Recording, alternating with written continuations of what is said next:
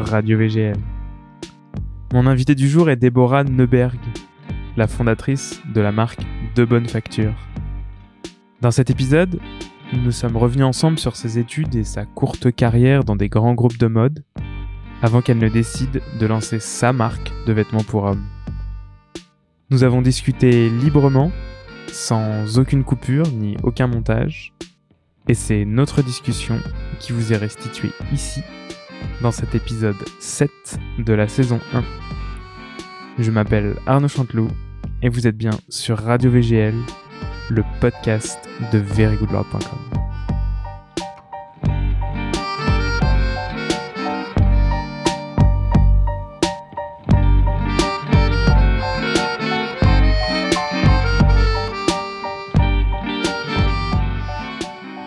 Salut Déborah, Salut, bienvenue chez moi. Merci. Merci de Euh, m'avoir invité. Bah avec plaisir. Euh, je suis vraiment content de te recevoir aujourd'hui euh, parce que un parce que j'admire beaucoup ce que tu fais Merci. Euh, et deux euh, parce que je sais que ton ton projet est assez euh, est assez ambitieux, j'ai envie de dire. Et c'est pas c'est pas courant de voir voir des projets aussi ambitieux en France, du moins. Donc Mm. je suis vraiment content de pouvoir échanger avec toi sur sur deux bonnes factures, donc la marque que tu as fondée en, en 2014. 2013. 2013 Ouais. Ok. Bah voilà, déjà, je me plante. début, non, mais c'est pas une plantade. Non, je pensais que c'était 2014 parce que.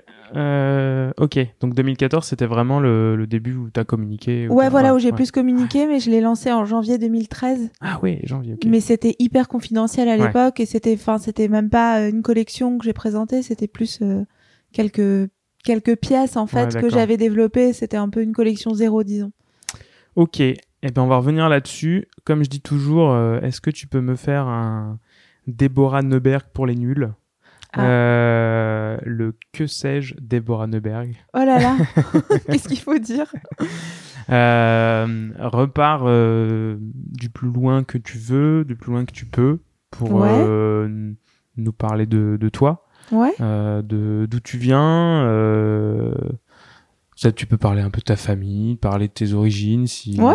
si ça si c'est intéressant, tu vois, si ça a un impact sur ta vie d'aujourd'hui. Je Bien pense sûr. forcément. Je pense que toutes les origines ont un impact euh, sur la vie des gens, quoi. Il n'y a pas d'origines qui n'ont pas d'impact. Exactement. Euh, je suis née à Paris. Euh, j'ai 35 ans, donc je suis née en 83. Euh, je suis née à Paris, dans le 14e. Euh, j'ai grandi à Paris. Euh, mes origines. Une euh, authentique parisienne. Ouais, je C'est assez rare. C'est très rare. Ouais. Et en fait, euh, la dernière fois, j'étais dans un Uber Pool et il y a une une personne qui m'a dit mais c'est pas possible, vous pouvez pas être parisienne, vous êtes trop sympa. J'aurais cru que vous veniez pas de Paris. J'ai fait ah bon mais qu'est-ce que ça veut dire? Mais c'est vrai que parfois les Parisiens sont pas très sympathiques. mais euh, mais ouais, je suis je suis née, j'ai grandi ici, ouais. Et t'as grandi toujours dans le 14e, ça, tu vois, je suis née dans le 14e, j'ai grandi dans le 15e euh, vers euh, place de Breteuil, euh, je sais pas si tu vois un peu ouais, ce ouais, quartier. ouais. assez euh, bourgeois, ouais, avec beaucoup de vieilles familles Ouais, militaires, bourgeois- des trucs comme ça, voilà. Bourgeois familial. Voilà, de ce genre de quartier très résidentiel. Euh, donc nous, euh, C'est pas loin d'école militaire et tout. c'est pas loin d'école militaire, c'est pas loin des invalides. Ouais. euh, beaucoup de gens en, en barbour ou en cyrillus euh, qui promènent leurs chiens. voilà, mais euh, mais nous, on n'était pas vraiment dans le dans le mood du de l'immeuble. Voilà, on était un peu différents. Euh, mais euh, mais ouais, en tout cas, j'ai grandi là-bas. Ok. Et donc, euh, tu as grandi là-bas, ton, ton, ton, t'es allé dans quelle école? Enfin, après, donc tu- j'étais à l'école bilingue euh, qui était juste à côté. Ok. Et parce que mon père était convaincu qu'il fallait euh, nous apprendre à parler anglais euh, pour être voilà que c'était un peu qu'il fallait maîtriser cette langue en fait que c'était ça allait nous aider dans la vie Ok. donc donc j'ai été à l'école bilingue qui était une école privée sous contrat Ouais. avenue de Suffren à la maternelle et au primaire et ensuite c'était rue du théâtre Euh, donc en fait j'ai grandi avec euh, des personnes de plein de pays du monde euh, un milieu euh, aussi euh, assez aisé, euh, Ok. euh, plein d'enfants de diplomates, enfants d'acteurs, enfants de pff, voilà un peu euh, politique, euh, enfin et très international. Donc euh, j'ai parlé anglais très vite et j'ai été en contact avec des gens de plein de pays du monde très vite. Ok. Et, euh, et après, quand t'as... Donc là, t'es, t'es, toute jeune à ce moment-là. Après, quand t'as, quand t'as grandi, tu, euh, tu décides de faire quelles études pour en arriver à, à créer une marque de, Ouais. de vêtements? Ben, en fait, euh, moi, je, je, j'ai tout de suite, enfin, toujours eu un peu une, une, une passion ou une attirance pour euh, le dessin, euh, tout ce qui était créatif, euh, la musique. Enfin, à l'adolescence, quand j'ai découvert un peu, euh, parce qu'en fait, euh, j'ai grandi dans une ambiance assez stricte. Mes deux parents étaient profs. Ok. Euh, mon père était très très exigeant avec nous. Euh, j'ai deux frères. Euh, je suis l'aîné. Donc euh, voilà, j'avais j'avais pas mal la pression euh, scolairement. T'as essuyé les plâtres. euh, voilà, c'était un peu moi je me suis tout à l'aîné, pris. c'est toujours. euh, Voilà, mais il fallait euh, fallait être à la hauteur. Mm, mm. Euh, et même quand euh, quand t'étais à la hauteur, euh, c'était jamais assez bien quoi. Mm. Donc c'était un peu ça l'ambiance. euh. Donc très euh, ouais très très très, très strict, euh, très dans l'excellence, très dans le, le, le parcours scolaire, etc. Toi, été, t'as été très studieuse. Été une bonne Et donc j'ai été très, oui, j'étais très bonne élève euh, euh, et euh, j'étais genre la fille euh, avec des lunettes, euh, des bagues où on citait mes copies en exemple, Ouais, des trucs comme ça. Euh, et du coup, euh, c'était pas, c'était pas trop compatible avec en fait ce qui me faisait vibrer, qui était plus euh, l'art, le dessin, la musique, tout ce que je découvrais pendant mon adolescence avec mes copines justement à l'école et tout ça. Mais le fait d'être première de classe, c'était pas ce qu'il y avait de plus cool euh, dans cette Ouais, école euh, bilingue avec euh, voilà. Donc euh, j'ai c'était ouais, c'était pas une période hyper facile pour moi euh, à cette époque parce que j'étais un peu contrariée dans justement mes aspirations. Et euh, mais euh, ensuite je suis allée au lycée à Louis Grand euh, où euh, là c'était plus plus cool et et je me suis mieux exprimée, je me suis mieux sentie euh, à cette époque. Encore assez prestigieux. Assez Enfin, prestigieux, bah oui, euh, grâce à mes bulletins, euh, justement, euh, j'avais été prise dans ce lycée.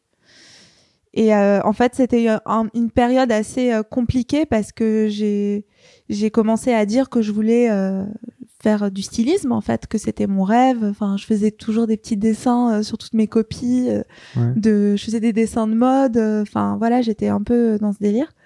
Et et en fait, j'avais, j'étais obsédée par Central St Martin's à Londres Mhm. où je savais que John Galliano, Stella McCartney, enfin voilà, étaient allés. Et en fait, quand j'en ai parlé à mon père, c'était pas du tout, du tout possible. Donc, euh, Alors, il te voyait faire quoi? Polytechnique. Ok. Polytechnique. C'était ça. C'était vraiment ça. Prépa et euh, l'X. Ok. C'était ça le, le but. Et toi, ça t'a.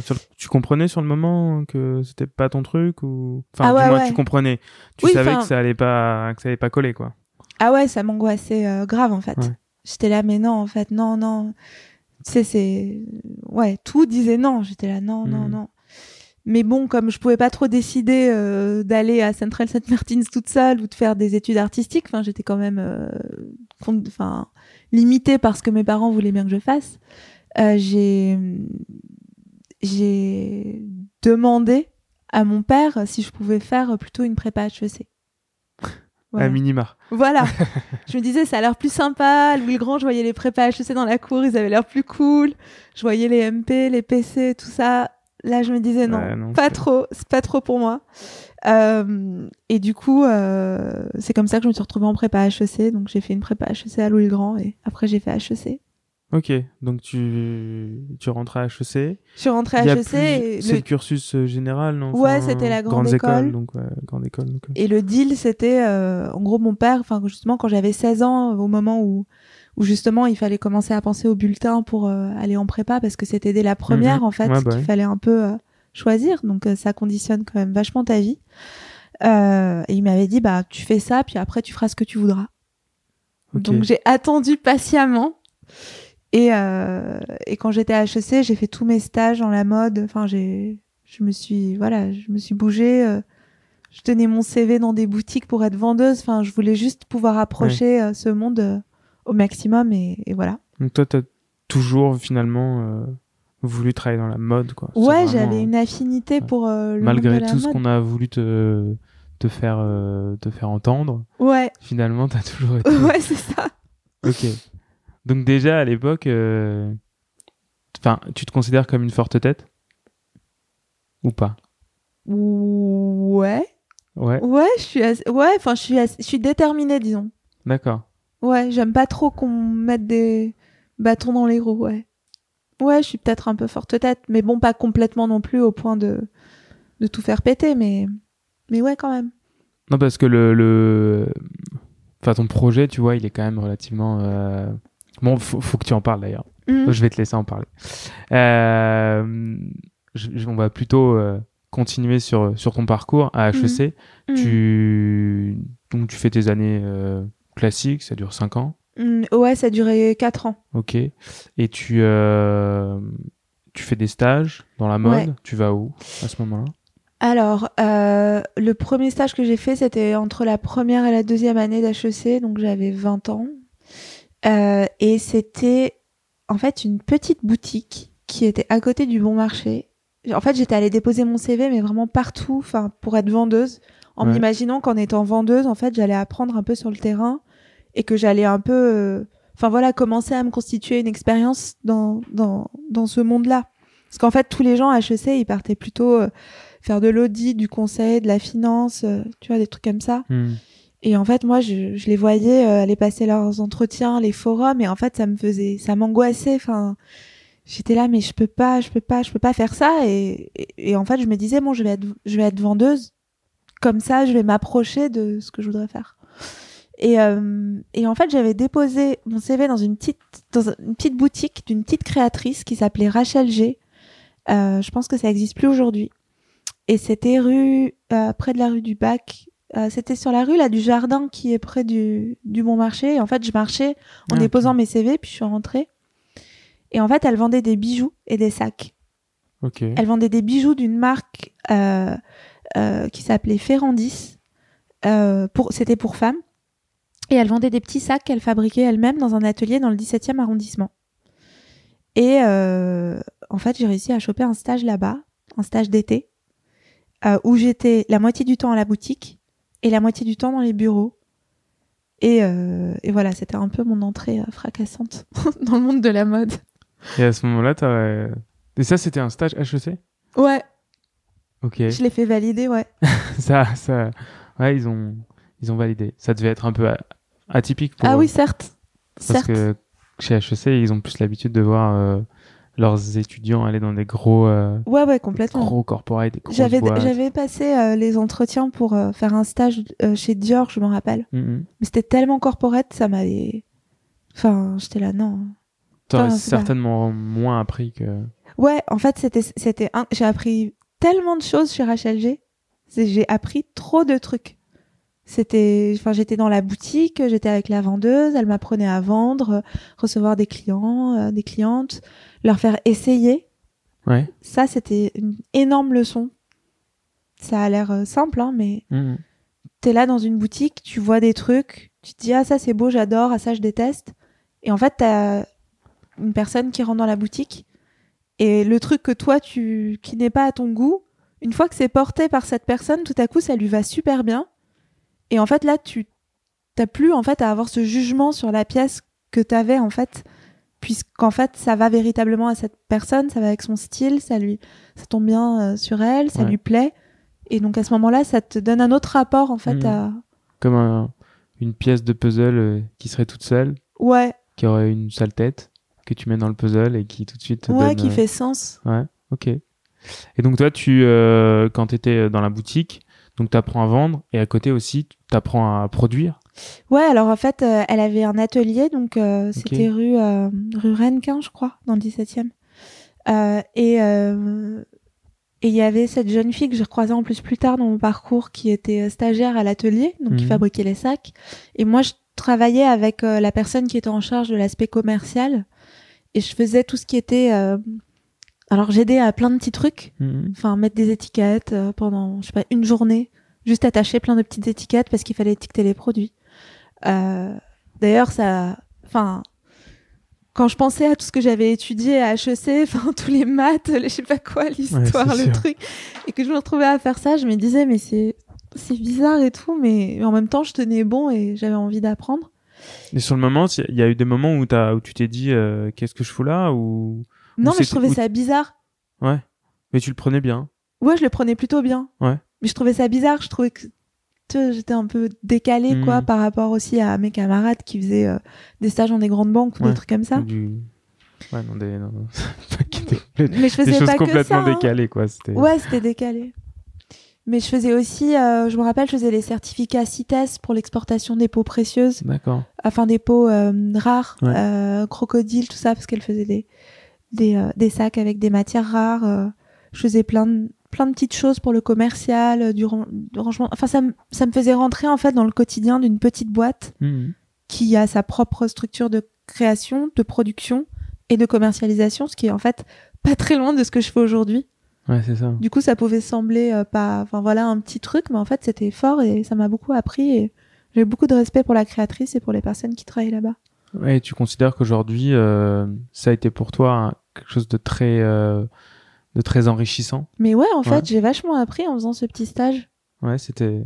Et ça t'a renforcé dans l'idée d'avoir envie, ou ça t'a, ou ton envie, elle était, elle a toujours été plutôt constante. euh, Mon envie, elle était plutôt constante, mais à cette époque, j'étais quand même super jeune. Alors, ça me faisait rêver d'avoir mon Mhm. propre truc, mais j'avais pas forcément encore euh, métabolisé le truc. D'accord. Voilà. C'est venu un peu plus tard.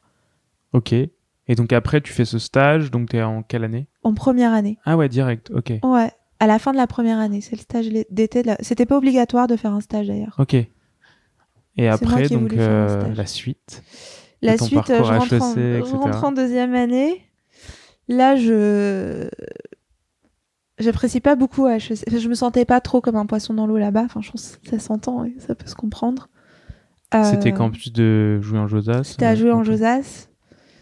Euh, socialement, c'était. euh, Alors déjà, je considère que je viens d'un milieu pas très mix socialement là dans les écoles où j'ai été, etc. Mais c'était peut-être un peu plus bohème, disons. Mais alors HEC, c'était voilà, c'est très peu mixte euh, socialement. Euh, Donc c'était très surprenant pour moi. Surtout qu'en fait en prépa Louis le Grand, bon il y avait quand même encore euh, une mixité. Il y avait des gens du- de toute la France, des gens qui venaient de plein de milieux familiaux différents. Hmm. Et là, HEC, c'était beaucoup plus concentré, disons, euh, socialement. D'accord. Et j'ai pas trop aimé l'ambiance.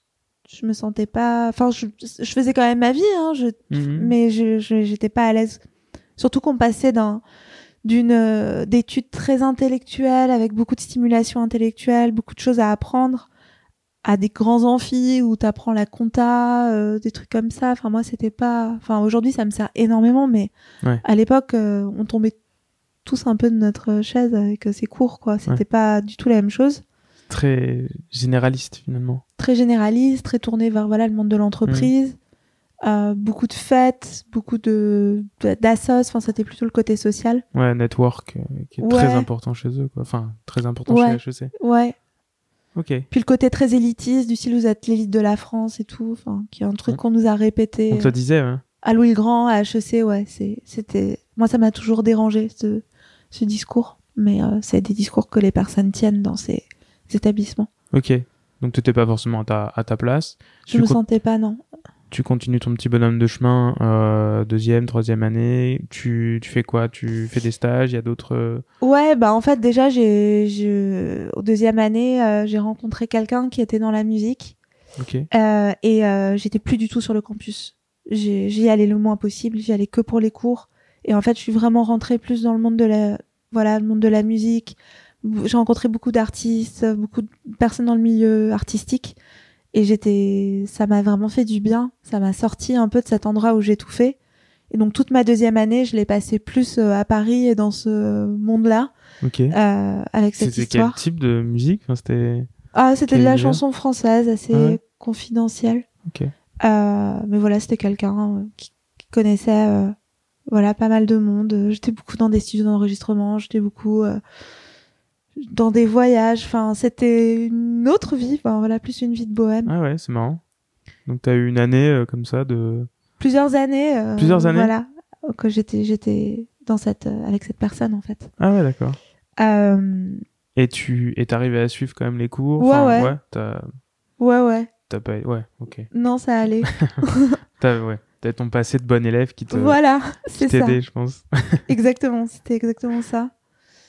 Et du coup, euh, j'étais un peu dégoûtée de- d'HEC et tout ça, mais j'ai quand même, euh, bah voilà, fallait bien que je, je finisse. Donc j'ai fait, euh, euh, j'ai, en fait, à- en deuxième année, j'ai passé les, les, les espèces de concours pour entrer dans la majeure entrepreneur, D'accord.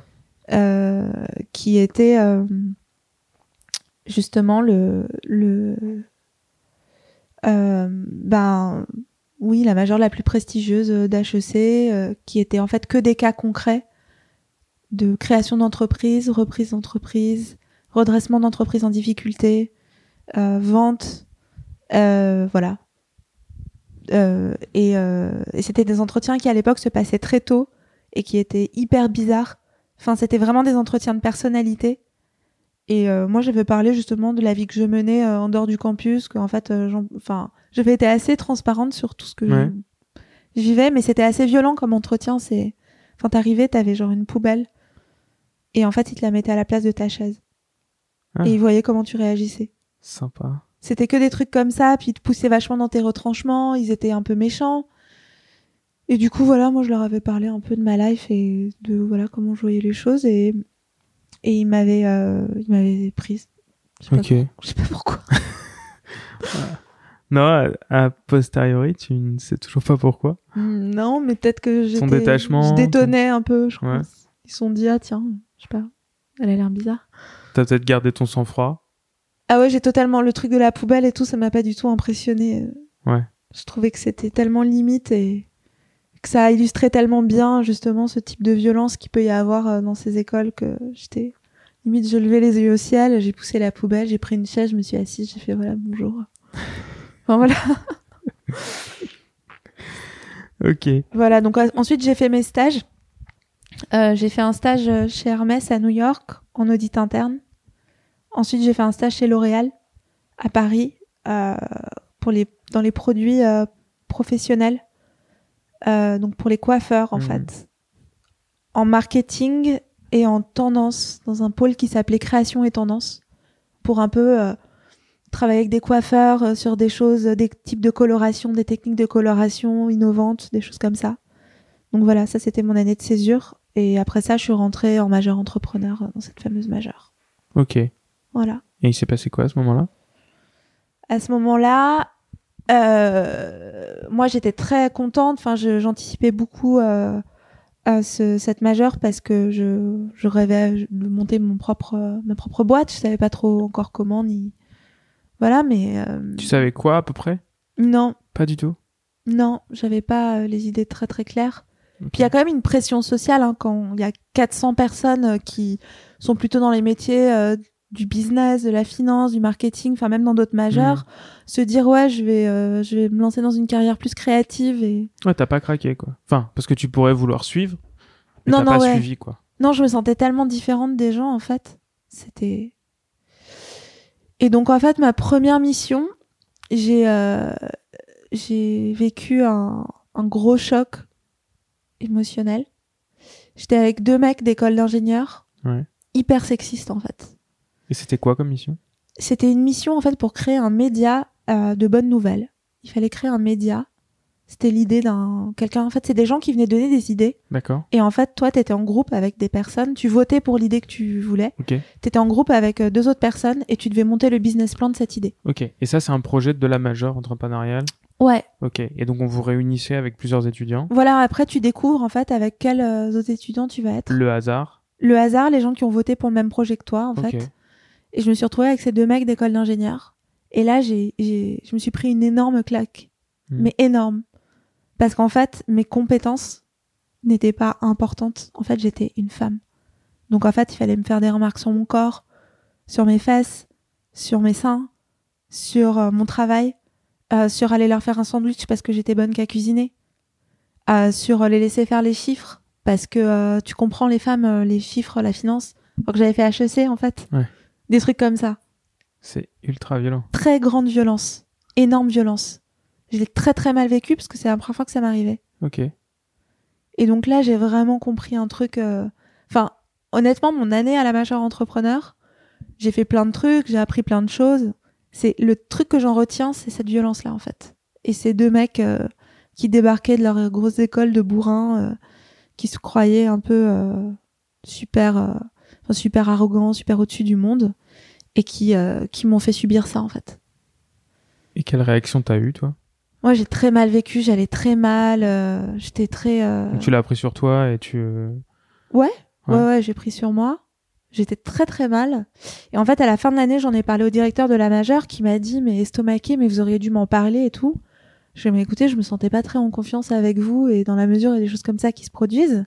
Il me fait mais je comprends pas, vous avez eu la meilleure note euh, du groupe dans les notes individuelles. mhm. C'est vous qui avez été mieux euh, noté. Vous avez eu 17. Je fais ah bon? Il me fait bah ouais. je fais ah d'accord. Voilà. Et au final, euh. Mais c'est, enfin voilà, c'est difficile parce qu'en fait, euh, euh, ça, c'est là que j'ai compris qu'en fait, après, dans le monde de l'entreprise, dans le monde, euh, voilà, euh, le monde réel, euh, les compétences euh, ne, enfin, il y avait d'autres logiques à l'œuvre Mhm. qui, euh, qui peuvent euh, vraiment te faire douter de toi, euh, te casser psychologiquement. euh. c'est pas uniquement le mérite et les compétences. Non, voilà. Ça, ça a été une grosse leçon et ça a un peu euh, marqué le début de mon engagement euh, féministe aussi. Ok. Mm. Et un engagement féministe dans la mode masculine. Ouais, bah ouais, ça en fait partie. c'est marrant. Mhm. Euh, et donc après ce, après cette, ce passage dans, donc dans, dans, dans cette major, ce, ce choc Mm. Euh, que tu que as vécu, Mhm. euh, tu t'en sors bien, psychologiquement ça va? Bah là, je me dis en gros, allez, ça y est, il faut que je me casse de tous ces trucs. euh, euh, si j'en ai un peu parlé autour de moi, c'est-à-dire il y avait Mhm. d'autres élèves avec qui j'étais pote qui savaient, j'en ai parlé voilà au directeur de la majeure à la fin. Mais en fait, moi, tous les trucs, les chants militaires, des des chants, des chansons paillardes à des avec des des des propos extrêmement misogynes dans les soirées, Ouais. des des choses qui étaient dites euh, sur certaines filles de la classe. euh, J'étais euh, en fait j'avais la nausée quoi enfin c- Mhm. ça m'a dégoûté donc en fait je me suis dit allez ça y est maintenant je me casse je vais aller faire une prépa d'art je vais devenir styliste voilà je voulais partir en fait j'étais là ça y est c'est je suis arrivée au maximum en fait de de ce que je peux supporter de ce monde là et des logiques euh, Et qui en, le sous-tendent en quoi quelle année ça d'études? C'était en 2006 Ok. Et donc t'en es à ta 2006 2007 je suis sortie en 2007 Ok, et t'en es à toi troisième, quatrième année de quatrième année quatrième année de ouais d'HEC et après ça. Et donc après ça, en fait, je voulais faire, euh, je, ça y est, j'en avais ma claque. Donc en fait, euh, avec ce fameux deal que j'avais Ouais, passé ouais. avec mon père, en disant ça y est, maintenant j'ai fait tes trucs, euh, maintenant c'est fini, maintenant je vais faire ce que je veux. Et du coup, j'avais déposé mon dossier pour faire une prépa d'art à euh, là, à Babylone, je sais plus comment ça s'appelle. J'avais été reçue. Et après, je m'étais dit, mais en fait, j'ai 24 ans. Je vais pas repartir 4 ans à refaire ça pour finir à 28 ans, faire des stages ou enfin. Hmm. Et en fait, avoir mon premier taf à 30 ans, quoi, c'est pas possible. Mes parents, ils m'ont payé mes études, enfin, Ouais. c'est pas possible. Donc, en fait, j'ai décidé de faire l'IFM. Ok. Voilà. Et alors après, dans à l'IFM, c'est quoi comme type de comme type d'études? Euh, c'était un master, enfin, une majeure, euh, non, comment ils appelaient ça? Un postgraduate Ok. en à management de la mode et du design. Tu rentres là-dedans. Comment tu prends Comment ça se passe? Ah là, c'était génial. Ouais. J'ai trop aimé. Bah, tout à coup, j'étais plus dans mon monde, quoi. Enfin, dans, puisque j'étais pendant tout ce temps, je suivais tout ce qui se passait dans la mode. Enfin, c'était un peu ma, mon rêve, ma passion, tout ça. Donc, euh, euh, là, j'étais, ouais, j'étais beaucoup plus à ma place. Ouais. C'est là que j'ai commencé à mieux me sentir à ma place, ouais. Et et donc vous, enfin, t'étudiais quoi à ce moment-là? Enfin, qu'est-ce que t'as appris là-bas? Euh, on apprenait toutes sortes de choses, euh, la construction de collections, euh, le sourcing, Ouais. euh, la com, euh, la création d'entreprise aussi. Il y avait des cours de création d'entreprise. Il y avait des cours beaucoup plus universitaires sur euh, les, le vêtement, en fait, qu'est-ce que c'est, Mhm. à quoi ça sert, enfin, des théories peut-être plus un petit peu sociologiques, des choses comme ça, anthropologiques. Euh, il y avait des cours d'histoire de la mode, toutes sortes de choses comme ça, des rencontres avec des professionnels du secteur. Ok. Et là, et, et donc là, tu, tu cumules euh, HEC, l'IFM, Mm. t'as 26 ans, 24. 24 ans. Mm. Enfin, tu sors de l'IFM, t'as quel âge? Ben, euh, C'était en 2008. 20 23 Non Ah ouais. 25 25. Ça dure combien de temps l'IFM Un an. Ok, ouais, donc c'est vraiment euh, Ouais. rapide. Ouais, 24, 25 ans j'avais. Et comment euh, t'en viens à créer euh, ce que tu appelles euh, une euh, marque de vêtements de qualité fabriquée par des ateliers spécialisés Non, je trouve que cette, euh, cette phrase, elle est, elle est millimétrée, quoi. Ah ouais, mais alors, si tu savais combien de phrases j'ai écrites, euh, j'étais sur mon portable là pendant tellement de temps à écrire des phrases. J'en ai écrit mais tellement 10 000. Euh, Et celle-ci, celle qui est restée? Ouais, celle-là, c'est un peu, un peu proche de ce C'est la est dernière, en tout cas, Ouais, ça doit être la dernière en qui est, date. ouais. qui est marquée sur ton site. Ouais, c'est difficile de définir des, des choses. Ouais, bah, t'essayes de te positionner, t'essayes de, de voir quel est message qui parle le plus. Ouais, de au- trouver les bons mots pour exprimer ce que tu veux faire euh, Ouais. et ce que tu fais. Pas sellement ce que tu veux faire, mais Ouais, ce que, que tu es en train de faire depuis. Ouais. Ok, donc il y, a, y a quand même un, un immense euh, espace-temps entre ce que tu me dis là, euh, l'IFM, Mm. et 2013. Mm. Qu'est-ce qui s'est passé? Alors déjà, euh, après l'IFM, je suis rentrée chez Hermès, où j'ai été chef de produit euh, sur euh, des, des, des, des accessoires en soie féminine, soie féminine, pendant un an. Donc, euh, en fait, je suis rentrée pour faire un remplacement congé maternité, qui a duré très longtemps parce que la personne était enceinte de, jumeaux. Et du coup, j'ai passé un an euh, là-bas à faire ça. Euh, à travailler avec Bali Barret, qui était la directrice artistique, son bras droit, qui s'appelait Cécile Pess, et euh, Florence Rowe, qui était la responsable de collection. Euh, et aussi Hélène Dubrul, qui était la, euh, la personne qui, qui était la directrice en fait de la division soie, qui était une ancienne HEC, euh, que j'admirais beaucoup. Euh, et en fait, là, j'ai vraiment été plongée dans le bain. Euh, C'est-à-dire, j'avais tous les dossiers de développement. Je suis arri- enfin, ma formation, elle a duré trois jours. Et alors, au début, je me suis vraiment rétamée parce que c'est pas en faisant des, des tableaux de business plan qu'on apprend à être chef de produit, quoi. Même en ayant fait l'IFM, heureusement, j'avais quel- quelques notions, mais c'était un peu dur. Donc, euh, donc voilà, je faisais du développement produit euh, sur des accessoires en fait euh, en soie, en cachemire, en laine, euh, sur des, des carrés brodés euh, avec des savoir-faire exceptionnels du Népal, d'Inde. Euh, je faisais des anneaux de carrés aussi avec euh, des, un service pièces métalliques euh, qui était interne à Hermès. Et euh, qu'est-ce qu'on faisait d'autre? Voilà, c'était accessoires, euh, écharpes, étoiles. J'ai fait des étoiles en vison, euh, doublées euh, avec des, des, des, des imprimés euh, dans, des, dans des soies Hermès. Ouais, des incroyable. produits vraiment Des incroyables. produits À, à 30 000 euros, quoi. C'est... Ouais, il y avait des produits à, à 30 000, 50 000 euros. Il y avait des, hum, un projet vraiment magnifique qui était pas vraiment commercialisable, mais que j'avais, enfin, j'avais bossé sur le développement. C'était un, un carré, euh, qui, enfin, c'était un 140 par 140, euh, qui s'appelait, je crois que ça s'appelait Brasil, là, parce qu'en fait, c'est des, c'est des dessinateurs, tu sais, Mhm. qui font les, Ouais. Qui font les dessins, puis ensuite c'est décliné dans une variété de couleurs. Et en fait, parfois, tu as des dessins qui sont faits euh, il y a, je sais pas, il y a 40 ans, en fait, qu'on ressort et qu'on réédite avec des nouvelles. Et euh, du coup, euh, Brasil s'était inspiré euh, de l'Amazonie et de, des, il y avait des plumes. Et ils avaient fait broder par le marié les plumes en plumes. Ok. Tu vois, c'était des plumes imprimées et en fait, c'était toutes ces minuscules plumes qui étaient brodées entièrement sur le carré 140 par 140. Vraiment, mais un truc de, de fou furieux. Ouais, une œuvre d'art plus, quoi. Ouais, vraiment une œuvre d'art. Un truc de fou. Et euh, toi, euh, quand tu dis euh, chef de produit, Hmm.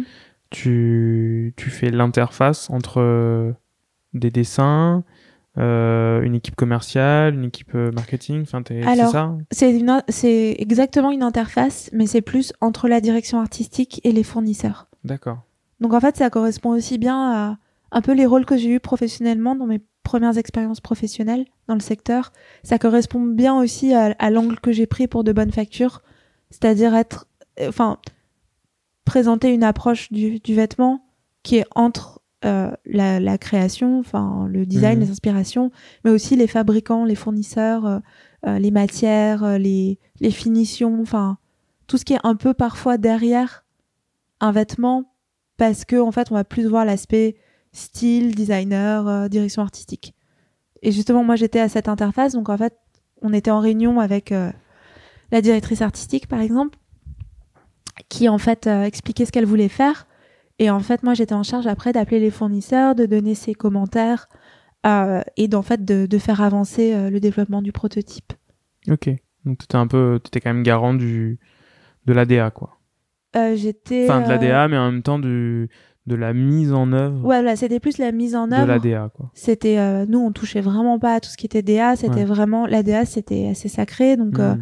c'était vraiment tu prends les informations qu'on te donne et les, Ouais. les desiderata de la DA et en fait toi tu es en charge de retransmettre ces infos aux fournisseurs et de faire en fait toute la partie aussi logistique euh, tiens faut aller chercher des matières là faut Mhm. envoyer ça là euh, faut réceptionner un prototype euh, faut envoyer des échantillons faut récupérer des couleurs euh, des échantillons de couleurs et faire avancer le développement comme ça jusqu'à ce qu'en fait euh, la DA dise ok ça c'est bon je suis d'accord avec ce proto et que là il puisse être bon pour euh, présentation en fait euh, comme en fait on ferait un défilé et, et ce serait la taille zéro dans le, le proto bon pour le défilé quoi Et tu euh, t'apprends des choses à ce moment-là, Ouais, je pense, énormément. Et ces choses doivent. euh, tu commences à te faire une sorte de petit, euh, de petit carnet d'adresses euh, pour la suite ou pas trop? Pas vraiment, non, pas vraiment.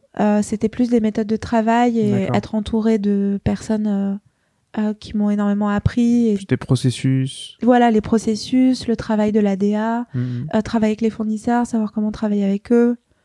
Au début, je me suis, enfin, c'était vraiment dur. Enfin, je comprenais pas tout ce qu'il fallait, enfin, comment parler à un fournisseur, comment bien prendre en note ce que veut la DA, comment aussi lui donner plusieurs, euh, je sais pas, euh, plusieurs euh, options pour qu'elle puisse décider quelque chose. Enfin, plein de Ouais. choses comme ça, en fait. Donc, c'est vraiment plus un travail d'être assistante d'un processus de création et de veiller à sa bonne exécution dans le temps. Euh, mais c'est clair que dans une maison comme Hermès, c'est c'est incroyable de pouvoir travailler avec ce niveau d'exigence, Mhm. avec ces matières et sur ce type de produit complètement complètement fou. Ouais. Mais il y avait pas que des produits euh, fous. Je pense que tu, tu produisais Non. aussi des choses que Oui, que les gens achetaient quoi. Enfin vraiment des choses. oui, euh, il y avait voilà. des euh, il y avait une collection euh, de d'écharpes euh, et d'étoles qui étaient faites dans des très beaux cachemires, mais Mhm. c'était très cher, enfin, Ouais. mais euh, c'était portable Ouais, euh, facilement. Et puis après, il y avait ma collègue qui était plus en charge de la collection de carrés, euh, avec euh, tous les imprimés, euh, les différents dessins que je faisais pas. Ouais. Voilà. le donc, carré euh, avait son propre voilà, le carré avait son, son, propre, carré. Oui, parce qu'en fait, c'est c'est hyper intéressant. Enfin, il y a des, des personnes qui, tu sais, qui gravent les cadres, Mhm. euh, qui, t'as toute une, une, une partie de personnes qui font des, des couleurs, qui, qui interprètent des couleurs. Enfin, il y a plein de, plein de métiers. C'est un, un processus à part entière, en fait, sur les imprimés. Ok. Donc, tu restes un an là-bas. Mm.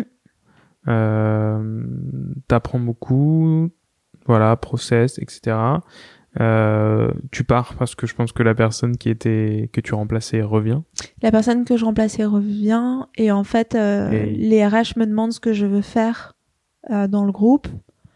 Et en fait, j'étais un peu, j'étais, euh, je voyais pas très bien ce que j'allais faire parce qu'en fait, euh, j'avais envie de plus de champs d'action, disons, vu que je suis un peu, c'est un peu, je suis un peu comme ça. Et en fait, ils m'ont dit euh, que j'allais pas avoir ça, en fait, euh, chez Ouais. Hermès à ce niveau-là. Et qu'en fait, ils me conseillaient d'aller plus dans le moyen de gamme, Ok. euh, où je, selon eux, j'allais avoir plus de champs d'action et de revenir peut-être les voir plus tard, une fois que j'aurais fait mes classes. Des structures plus petites. Euh, Non, pas forcément. Plutôt, en fait, Plutôt en termes de gamme. Plutôt, ouais. En fait, il me disait, Ouais. restez pas dans le luxe dans ce cas, parce que euh, si en fait euh, vous voulez être plus partie prenante et moins dans l'exécution, Mhm. allez plus dans le moyen de gamme. Ok. Donc moi, comme en fait Florence Rowe, qui m'avait, euh, qui était en fait euh, ma directrice de collection, venait en fait du groupe Etam, chose que j'aurais jamais envisagée. Je suis allée à, à, à- au forum de l'IFM, forum carrière, et j'ai rencontré les gens du groupe Etam. Je serais jamais allée les voir si Florence avait pas euh, eu une expérience, enfin j'aurais pas pensé aller dans le groupe Mhm. Etam. Et en fait, j'ai rencontré euh, quelqu'un euh, que j'ai beaucoup aimé, qui s'appelle Valérie Capitan.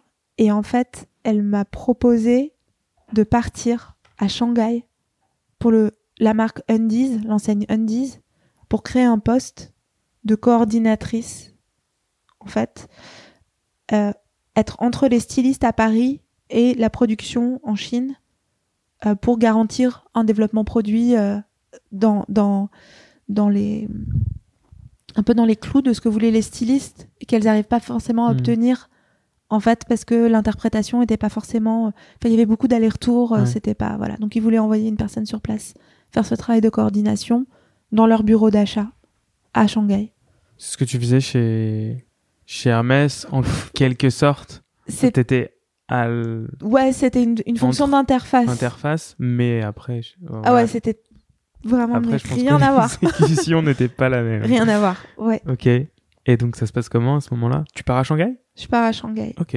Donc, un peu après, du jour au lendemain après Hermès, direct? Ouais, en fait, je, donc je pars de chez Hermès en disant voilà, j'ai cette offre, euh, je suis vos, enfin j'ai dit à la RH voilà, je suis vos conseils. Mhm. Euh, on me propose ça chez Etam, euh, je vais le faire et puis advienne que pourra, peut-être que je reviendrai vous voir un jour. Mais je me rappelle que quand je suis arrivée chez Etam, j'avais beaucoup plus en tête cette idée de monter mon entreprise et j'avais une relation tellement positive avec cette manager qui m'avait recrutée Ouais. que je lui avais dit voilà moi je rêve de monter ma boîte tout ce que je peux apprendre ici qui me m'aidera à, à aller vers ça m'intéresse et elle m'a dit d'accord ok j'entends c'est ton projet euh, c'est hyper important que tu me l'aies dit et, euh, et voilà je le garde en tête c'était super bien en fait Ouais, dans ouais. l'interaction Ouais, elle l'a, elle l'a accepté, Mm. elle l'a compris, elle l'a. Bon, après, je sais pas si elle t'a aidé, mais en tout cas, Bah, elle, elle le savait, quoi. elle le savait et en fait elle était on était dans cette euh, relation assez claire de dire euh, voilà on t'envoie faire ça euh, je connais tes projets euh, et voilà ton travail mais Et- je sais dans quel état d'esprit t'es quoi. Et t'avais un temps défini à Shanghai ou et en fait je partais pour un VIE pour un an. Ok. et en fait le premier jour quand je suis arrivée pour ma formation cette personne que pour qui j'étais un peu venue en fait Mhm. chez Tam parce que justement la relation manager euh, était vraiment bonne m'a annoncé qu'elle quittait euh, Etam pour Mono Ok.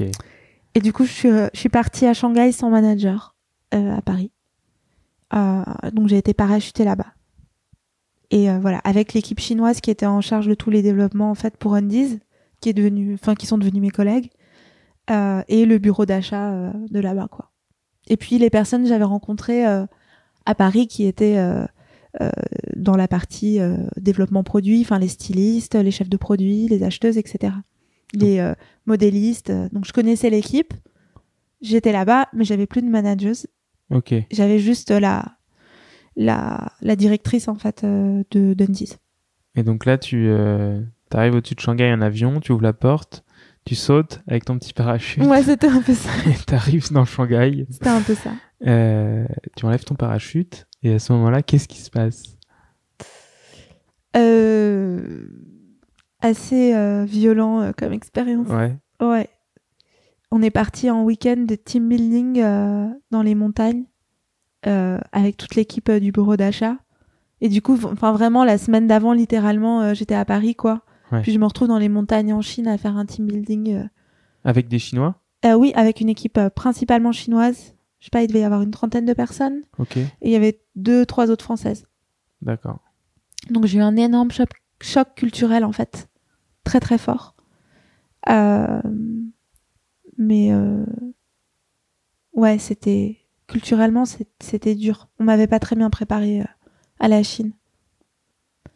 Mais Mais en fait, euh, ce que j'ai appris dans cette expérience, c'est. euh, en fait, ça. Enfin, j'ai. Enfin, comme souvent, je me retrouve pas trop à ma place dans des organisations ou des institutions. Euh, j'ai pas trop apprécié la manière dont certaines personnes françaises ou certains expats en général que je rencontrais parlaient des Chinois, traitaient les Chinois. Il y avait beaucoup de racisme en fait dans leurs propos ou, et de néocolonialisme. Et euh, du coup, j'étais très mal à l'aise par rapport à tout ça. Donc, ça m'a pris beaucoup de temps pour faire mon chemin. Et en fait, euh, j'ai surtout rencontré des des euh, des personnes chinoises avec des doubles cultures occidentales en fait. Ouais. Donc, euh, mon meilleur ami était euh, shanghaïen, mais il avait fait l'école hôtelière à Lausanne, par exemple, et il avait un peu vécu aux États-Unis. Et voilà, j'ai eu... ensuite j'ai eu une bande d'amis un petit peu comme ça, mais euh, j'ai pas du voilà cette partie-là, ça m'a vraiment beaucoup affecté en fait euh, le racisme des Français euh, vis-à-vis des Chinois, Français pas seulement les Français, hein, les Italiens, les Espagnols, euh, les enfin les Américains, tout ce que tu veux, mais euh, ouais, je, je je me sentais pas bien et je je j'aimais pas les une partie des interactions qu'il y avait entre euh, l'équipe française et euh, les équipes chinoises, Hmm, dont je me rendais compte qu'elles étaient ex- excessivement compétentes en fait euh, sur leur métier et que en fait parfois c'était pas, enfin, il y avait une vision en fait euh, de la France qui était pas forcément. Enfin voilà, encore une fois, j'étais un peu mal à l'aise euh, dans ce rôle. euh, Et t'as réussi de- à, à quand même euh, faire ton boulot une partie. J'ai pas réussi à faire toutes les missions qu'on m'a données et c'était hyper dur pour moi parce que c'était mon premier échec professionnel. Parce que je suis très voilà, j'ai fait des Hmm. études hyper exigeantes.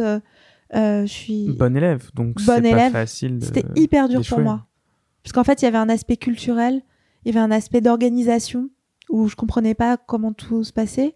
Il y avait une partie des missions qu'on me donnait que je pouvais pas faire opérationnellement parce que c'était pas comme ça que ça se passait. Mhm. Euh, et puis il y avait une partie des interactions dans l'équipe et une manière de travailler, enfin une culture euh, managériale qui me, enfin juste c'était hyper violent et Mhm. enfin j'étais pas bien quoi. Et- Donc euh, j'ai fait une partie très bien et toute une autre partie que j'ai pas faite ou que j'ai mal faite et euh, ça me chagrinait beaucoup et j'avais comme j'avais pas de manager direct, de temps en temps je parlais à la personne que j'avais qui m'avait recruté qui était partie chez Monoprix. C'était toujours euh, un peu une bouffée d'oxygène quand je l'avais au téléphone parce qu'elle me comprenait, on parlait Mhm. de Elle, elle les- savait comment ça se passait. Ouais. Ouais. Et surtout elle me elle, Elle- comprenait ce que je traversais en fait et je pouvais lui parler.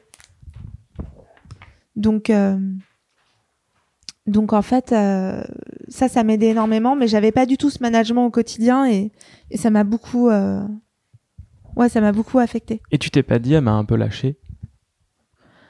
Non, je me suis dit Parce que moi, que j'aurais pu me dire ça. Tu vas me dire, quand même, tu m'as recruté et là, tu pars.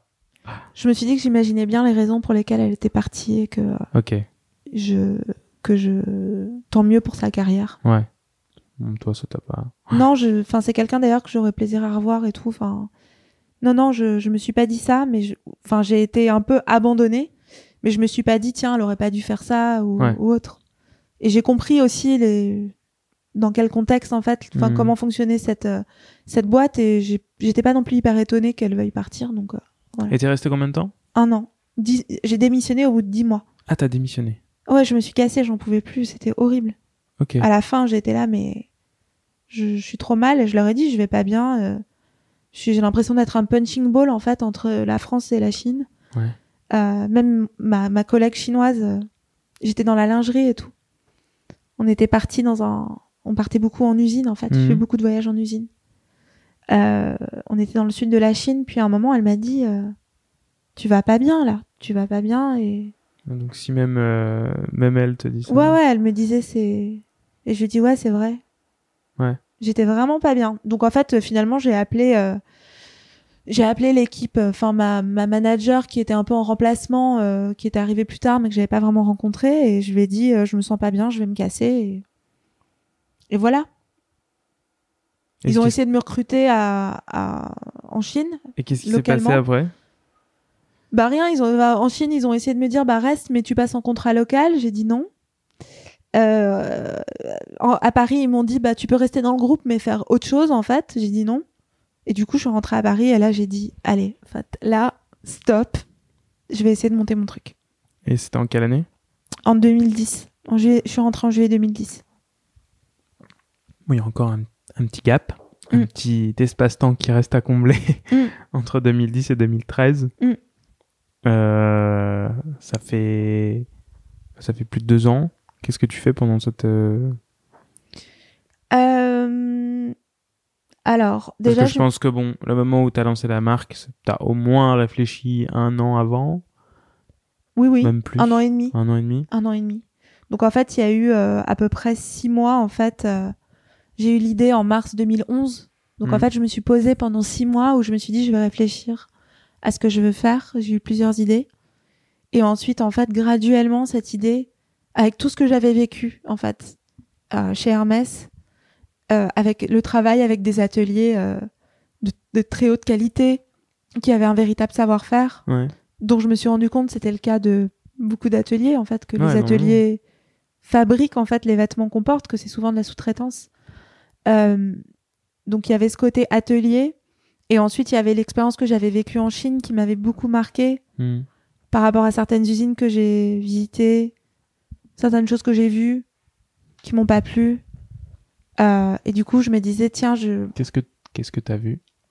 Rien juste les conditions de vie euh, enfin Ok. comme dans toutes les enfin pas toutes parce que pas toutes du tout mais ce qui n'a rien à voir avec la qualité parce que tu peux avoir une super belle qualité euh, faite par euh, voilà des personnes très euh, très très douées il y en a énormément en Chine enfin c'est c'est quand même devenu l'usine du monde mais avec certaines usines ou en tout cas celles avec lesquelles on travaillait sur des, des productions avec des, de la lingerie vraiment pas chère vendue en centre commercial enfin voilà euh, 6,99€ les trois culottes. Enfin, on se doute bien que c'est pas. a un moment, il y a quelqu'un qui, qui paye Voilà, la matière, Euh, euh, voilà. le- le- la fabrication, enfin, on se rend bien compte que c'est pas. et qui paye. euh, Il y a un coût social Voilà, qui est énorme, je pense. Et il faut bien que quelqu'un le paye à un moment. Et, voilà. et c'est cette c'est ce chinois ou cette chinoise qui, C'est un qui est mal ça. payé et qui vit dans de mauvaises conditions, quoi. Après, il y a, c'est. Mais il y a tout, je pense. Enfin, Il y a de tout. Il y a des savoir-faire extraordinaires en Chine. Euh, il y a euh, une culture du vêtement euh, qui, en plus, Mhm. là, avec.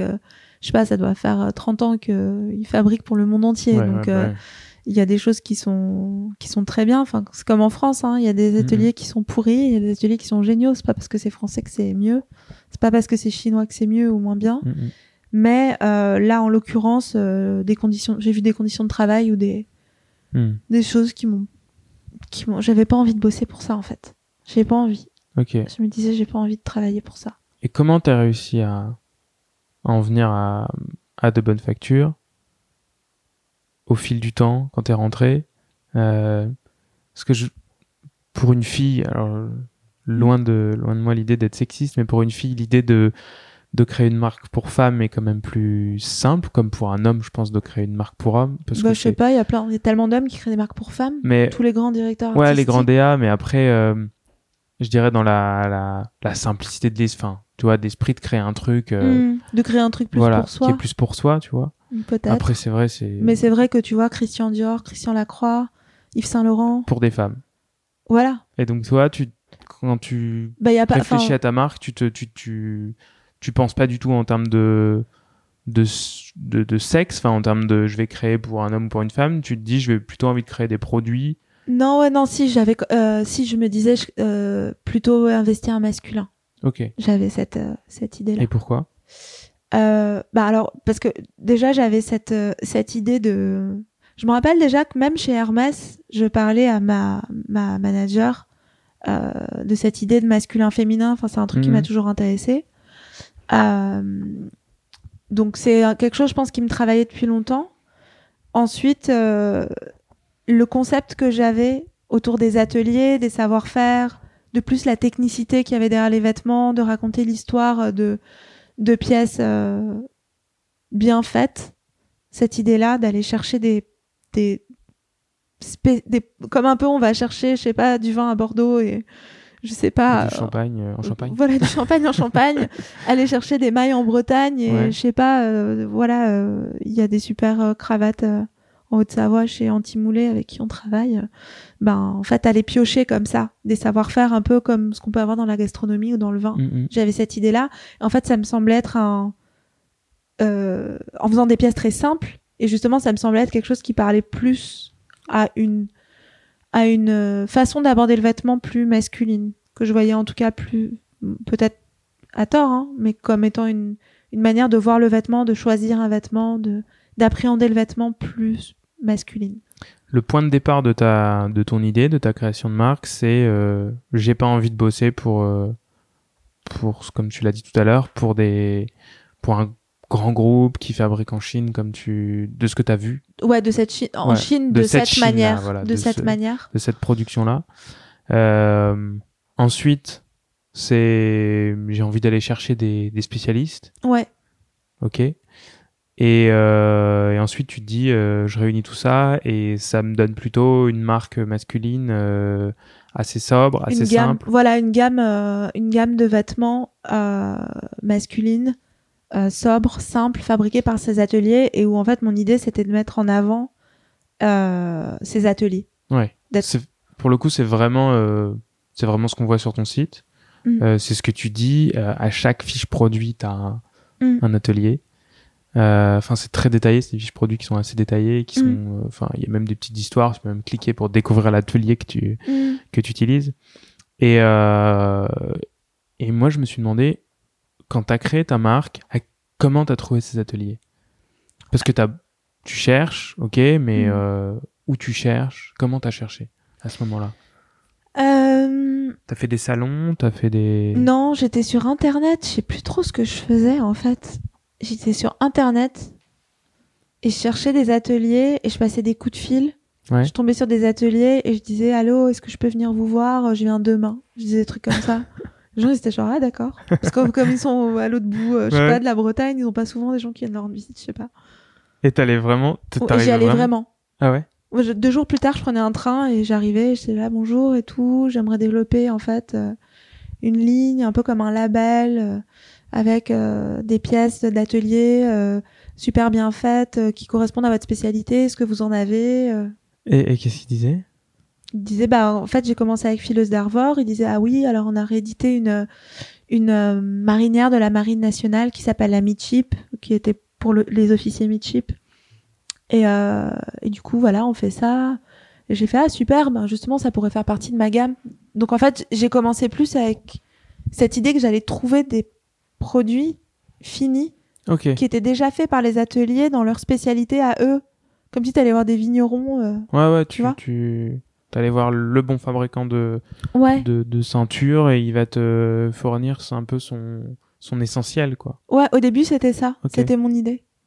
Et très vite, je me suis rendu compte qu'en fait, euh, il y avait pas mal d'ateliers qui n'avaient pas ça. Hmm. Euh, Il fallait leur apporter un design et. Ouais. Ou bien ils avaient, mais c'était pas trop ce que j'imaginais dans la sobriété, dans les Hmm. coupes, euh, dans le type de matière. Donc en fait, au bout de... Donc ça, c'était entre mars 2011 et décembre euh, 2012, à peu... Enfin, non, disons, mars 2011, mars 2012. Euh, Là, tu fais tout ton sourcing.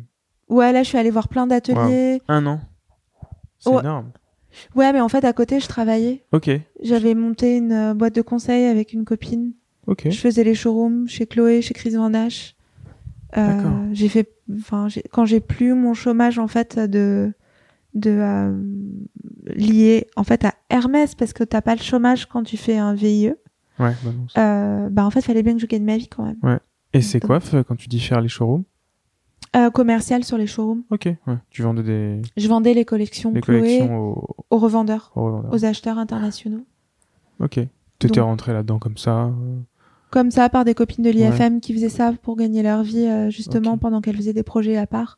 Souvent, euh, des Parce que personnes ça qui montent des marques un, font ça. un temps euh, très serré. Enfin, c'est ça dure Ouais, quoi? Ça dure deux semaines, trois semaines. Ouais, voilà, puis, ça dure voilà. 10 jours. Et tu Et peux faire ça, ça dépend combien de gammes tu fais, mais Ouais. tu peux faire ça tous les 3 mois. Ou... Ouais. Et c'est bien payé, je pense. Et c'est plutôt bien payé, donc du coup, tu t'en sors. Et puis ça te laisse un temps. Ça te laisse du temps, c'est ça. Ok. Donc toi, tu fais ça en parallèle bah, de, de cette recherche. Enfin, je sais Je pas faisais ça, si. je faisais du conseil aussi. Ok. Euh, et en fait, à un Tu moment, conseillais quoi Qui?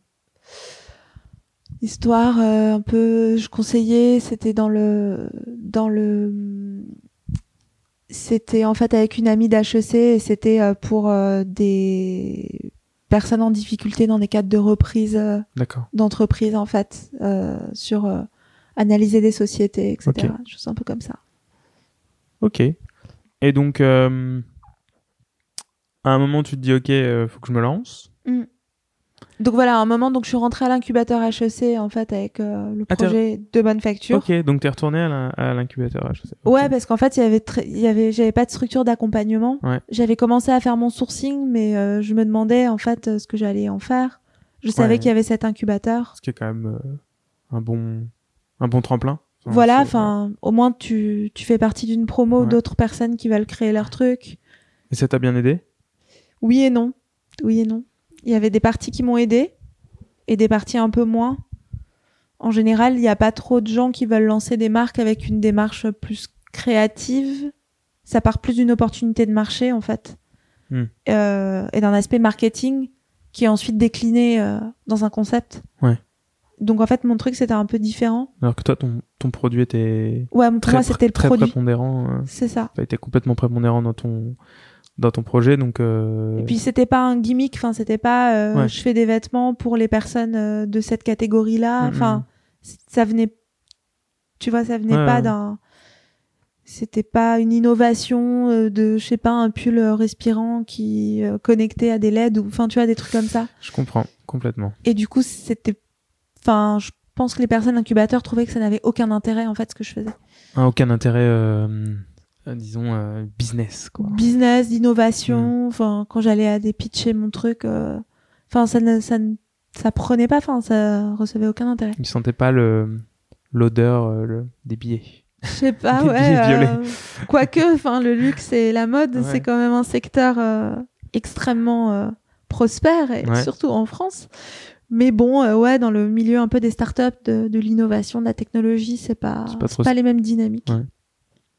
Et, euh, et je suis curieux de savoir euh, comment t'as trouvé le nom?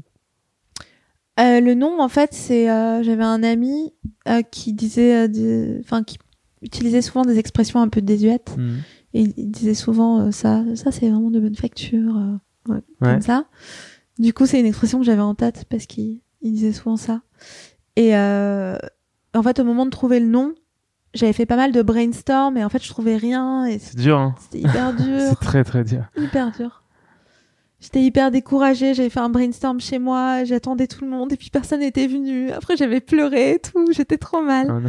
Ah ouais, j'étais trop triste parce que j'arrivais pas à trouver et, et en fait, euh, à Alors- un moment, faut. Alors que si tu devrais donner un conseil à quelqu'un aujourd'hui pour un- trouver un nom, Je sais pas, j'ai pas de conseils à donner, c'est trop dur. C'est trop dur. Là, je suis en train d'aider une copine à trouver un nom pour, euh, pour un projet qu'elle monte. ouais, À un moment, bah, il faut être un peu. euh, Enfin, soit c'est un truc très personnel, ouais. soit tu brainstorm avec quelqu'un de confiance et puis tu pars un peu dans tous les sens et. Mais faut Tu pas, vois, faut si un pas avoir truc qui peur de émerge. prendre une décision, quoi, à un moment. Ouais, c'est dur parce que vraiment de bonne facture, ça m'a. C'était dur pour moi d'accepter ce nom. Ah ouais? Ouais, parce qu'en fait, quand tu. Ça y est, tu, tu choisis un nom et et t'es là, oh là là, c'est ça, ça va être ça. Enfin, je sais pas. Ça y est, c'est parti. pas de quoi. source. Ouais, tu dis c'est. Ouais, si tu graves un truc, en fait. Ouais. C'est un peu dur. Donc, euh, non, bah finalement, euh, après tous ces, ces échecs de brainstorm, euh, j'avais. euh, J'étais avec des amis et une, une journaliste qui s'appelle Colombe Schneck. Et en fait, euh, elle était là et j'ai dit, mais en fait, moi, je veux juste que ce soit des produits euh, de bonne facture. Et elle m'a dit, mais pourquoi tu l'appelles pas comme ça? Je fais, ah ouais. Et voilà. Tout Aussi simple. Ouais. Et donc, euh, le nom, tu le trouves euh, longtemps avant ou, ou t'avais déjà créé tout le projet euh, J'avais créé une partie du projet. ouais. Et tu l'appelais comment à l'époque? Je sais pas, ça, je crois que ça avait pas de nom. Ah ouais? Ouais. ah si, c'était l'éditeur. Ok. C'était l'éditeur. Ben, pour le coup, ça avait plus de sens avec le côté un peu je vais prendre des produits. Oui, euh, voilà, c'était ça. Ok. Euh, et ensuite, euh, de bonne facture, c'était plus la façon, la fabrication, le savoir-faire, euh, le produit sobre, bien fabriqué. Alors que l'éditeur, c'était plus, je vais, je vais Mhm. éditer des choses existantes. Ouais, tu vas Donc en piocher. effet. Et ok, donc là, tu, tu décides de lancer ta marque. Tu pars avec quel produit? Tu tu te lances comment? Euh, alors, donc j'avais une première gamme de produits qui étaient des choses que j'avais piochées dans les ateliers, mais qui faisaient pas énormément de sens ensemble, que j'avais un peu vendu à- au marché de Noël de l'IFM, des trucs comme ça. Ouais. Euh, mais qui étaient déjà euh, siglés de bonne facture, avec un autre, euh, un lo- le même logo, mais une autre griffe. Enfin, c'était fait un peu autrement, plus dans un esprit, euh, je dirais plus héritage. Euh, et ensuite, j'ai à un moment, j'ai arrêté euh, l'incubateur HEC et j'ai, monté plus une ligne. Donc j'ai fait des chemises, des pantalons euh, et des, des pulls euh, chez mes amis bretons.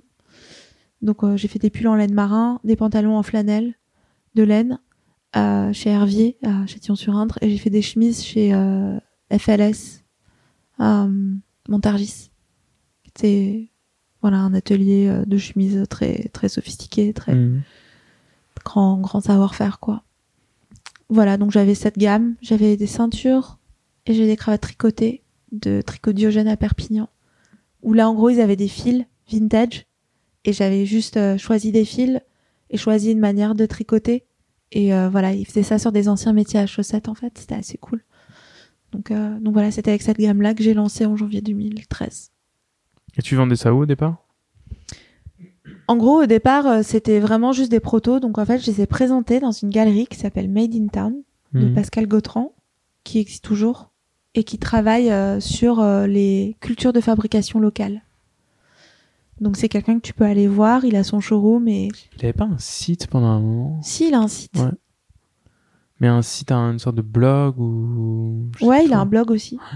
C'est quelqu'un qui est très cultivé sur euh, toutes sortes de, de sujets liés aux cultures de fabrication locale, en fait.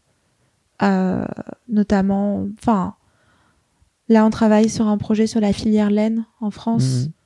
Euh, mais en fait, sur toutes sortes de savoir-faire, il a énormément de, de contacts, il est en lien avec énormément d'artisans. Il a aussi travaillé sur des parties euh, plus artistiques, faire des projets artistiques autour de la notion de fabrication. Il s'appelle comment? En fait, avec plusieurs artistes Mhm. et lui-même avec Made in Town, il a fait un projet qui est hyper intéressant. C'est, il a pris euh, une chemise Zara Ok. euh, pour homme à rayures, euh, enfin en bâton quoi. Et il est allé dans toutes les sartorias à Naples. Ah, c'est pour ça que je le connais. Ouais, Exactement pour ça. C'est ça. C'est son projet. C'était il y a 4 ans, je pense. 3-4 ans. ouais, euh, Et- ouais, en et deux- il a fait- 2013. Il a fait répliquer euh, cette chemise. Ok, ouais. et ensuite, il a ça. fait une expo et t'as toutes les chemises Exactement. avec toutes les façons différentes de la, Hmm. de la coudre par toutes ces Ok. sartorias. Et cette personne, elle s'appelle comment? Pascal Gautran. Ok. Je mets à chaque fois euh, la liste des. Super, bah c'est génial s'il y a Tu des gens qui peuvent aller voir son travail. De, de- des références que toi tu cites. euh, Bien sûr. euh, bon, après, je vais pas mettre toutes les, Ouais, ouais. tous les, tous les ateliers, mais, mais ça, tu vois, c'est le genre de référence que j'ajoute. Ok. Et donc, tu, euh, tu rencontres ces usines. Ça a été comment au début de travailler avec elles? Parce que j'imagine que ça doit pas être très facile quand tu arrives et que tu leur dis euh, j'ai un tout petit j'ai pas de quantité enfin parce qu'en général les marques elles peuvent enfin les pardon Mm. les usines peuvent te dire bah non nous on a un minimum de quantité qui va être de euh, 10 pièces 100 Mm. pièces à la couleur ça a été compliqué ou t'as été bien accueilli? Euh, je pense que le côté un peu école de commerce que j'avais les a rassurés, où ils se sont dit en fait, euh, bon, elle a peut-être pas des quantités, mais elle a pas l'air complètement à l'ouest, ouais donc euh, on va lui faire confiance et on va lui faire ses protos quoi. Et on va lui faire des petites séries au début pour l'aider à démarrer. Et advienne que pourra. Je pense qu'ils se sont dit ça. ah donc assez sympa Ouais, c'est sympa. Mais un peu en mode, euh, bon, à un moment, faut que ça déconne. pas tiens, je vais te faire tes petites Ouais. séries euh, ad vitam. Et tu, euh, ce qui est marrant, c'est que dans ton, dans ton, dans ta description de, sur ton site, euh, tu parles du vêtement en disant la manière dont un vêtement est fabriqué lui donne une âme. Mm. Pour toi, c'est ultra important. Ouais. La fabrication. Enfin, Ouais. tu vois, je pense qu'au cœur de ton projet, dans ce que ce que je vois depuis toutes ces années, parce que je te suis vraiment, enfin, je suis ce que tu Mm. fais, je suis tes collections et Merci. etc. Et, euh, et même si j'ai jamais parlé de toi, parce qu'en fait, j'ai jamais eu de, j'ai jamais porté de pièces de chez toi, en fait. Mm, Et pour moi, c'est super important de porter avant de, Ouais, avant d'en parler. Donc, euh, je comprends. je, je, je me rends compte que ouais, les, les, les vignes, c'est vraiment, enfin, les fabricants, c'est vraiment un truc super important. Ouais.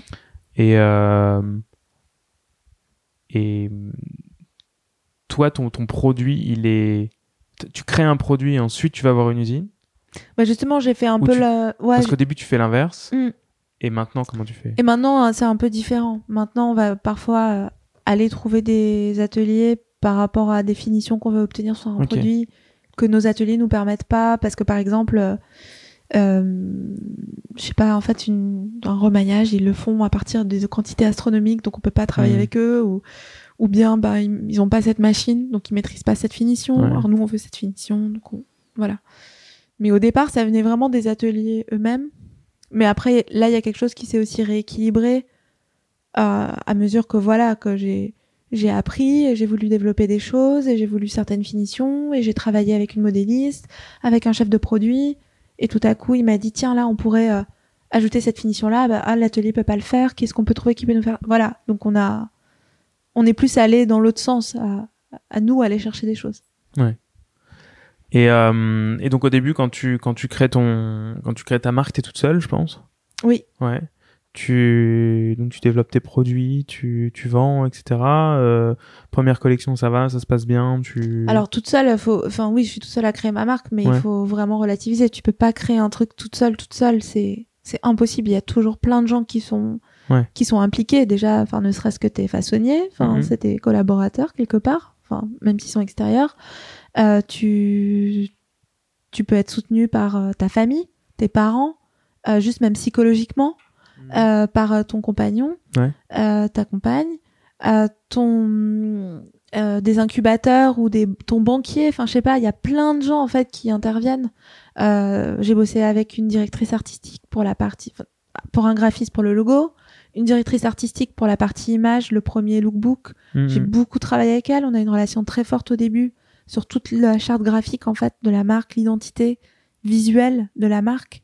Ouais. Ça, c'était hyper important. Donc euh, non, j'étais seule, oui, à porter le projet, mais il y avait plein de gens autour de moi. Qui continue ce- cette direction artistique, elle continue aujourd'hui à, à être présente? Euh, oui, oui, oui, bien Ouais. sûr. Euh, après, aujourd'hui, j'ai quelqu'un qui travaille en interne sur les parties images et com, qui reprend ses principes et qui les décline. Mais ce qu'elle a mis en place a été genre- genre vraiment garant en fait du succès de la marque. Enfin, j'en suis sûre. c'est- C'était très important en fait, la partie visuelle, le, web design, Ouais. le lookbook, la manière de photographier les produits, toutes ces choses-là. Et donc tu. Charlotte, elle s'appelle Charlotte Cochet-Terrasson. tu t'es toute seule, mais au final, bon, comme tu dis, t'es pas toute seule. Mm. Et euh, et les et la deuxième collection alors, comment tu comment tu vois les choses à ce moment-là? Donc en gros, j'avais présenté chez Pascal. Donc lui aussi, il était là. Ouais. Parce que ça, c'est pas rien. Euh, aussi d'avoir un endroit où présenter ce qu'on fait, euh, ça sort pas de nulle part. Donc j'étais très reconnaissante. Lui, il a il a reconnu dans ton projet quelque chose qui qui était proche de ses valeurs. Bah, en fait, il, il ouvrait sa galerie D'accord. et euh, il m'a dit qu'il y avait personne. à- C'était vraiment, mais les premiers jours où il ouvrait, il y avait personne entre telle et telle date. Et il m'a fait un super prix, euh, hyper sympa parce qu'en fait, louer des, des showrooms pendant les Fashion Week, ça coûte super cher. Et du coup, j'ai pu présenter ce que je faisais et j'ai essayé d'inviter des acheteurs. Donc, euh, Mhm. J'ai envoyé plein de mails, je passais des coups de fil, je sais pas trop comment faire et tout.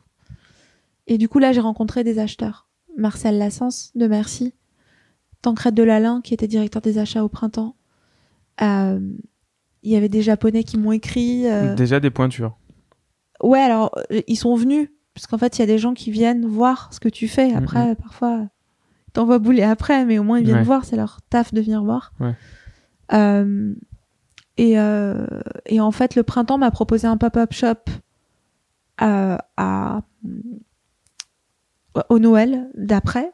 Donc, on était en janvier, c'était pour décembre d'après. Euh, ça, c'était par Tancred Delalin et Robin Nozet, euh, qui aujourd'hui a la marque La Perruque, qui fait de la petite maroquinerie, euh, qui à l'époque était acheteur au printemps et qui était aussi le fondateur du blog Redingote, Mhm. qui appréciait beaucoup de bonne facture. Et donc, en fait, entre lui, Tancred, le projet du pop-up s'est matérialisé. Et à ce moment-là, euh, je me suis dit, bon, bah, Marcel Lassens m'a dit qu'il pensait que c'était bien.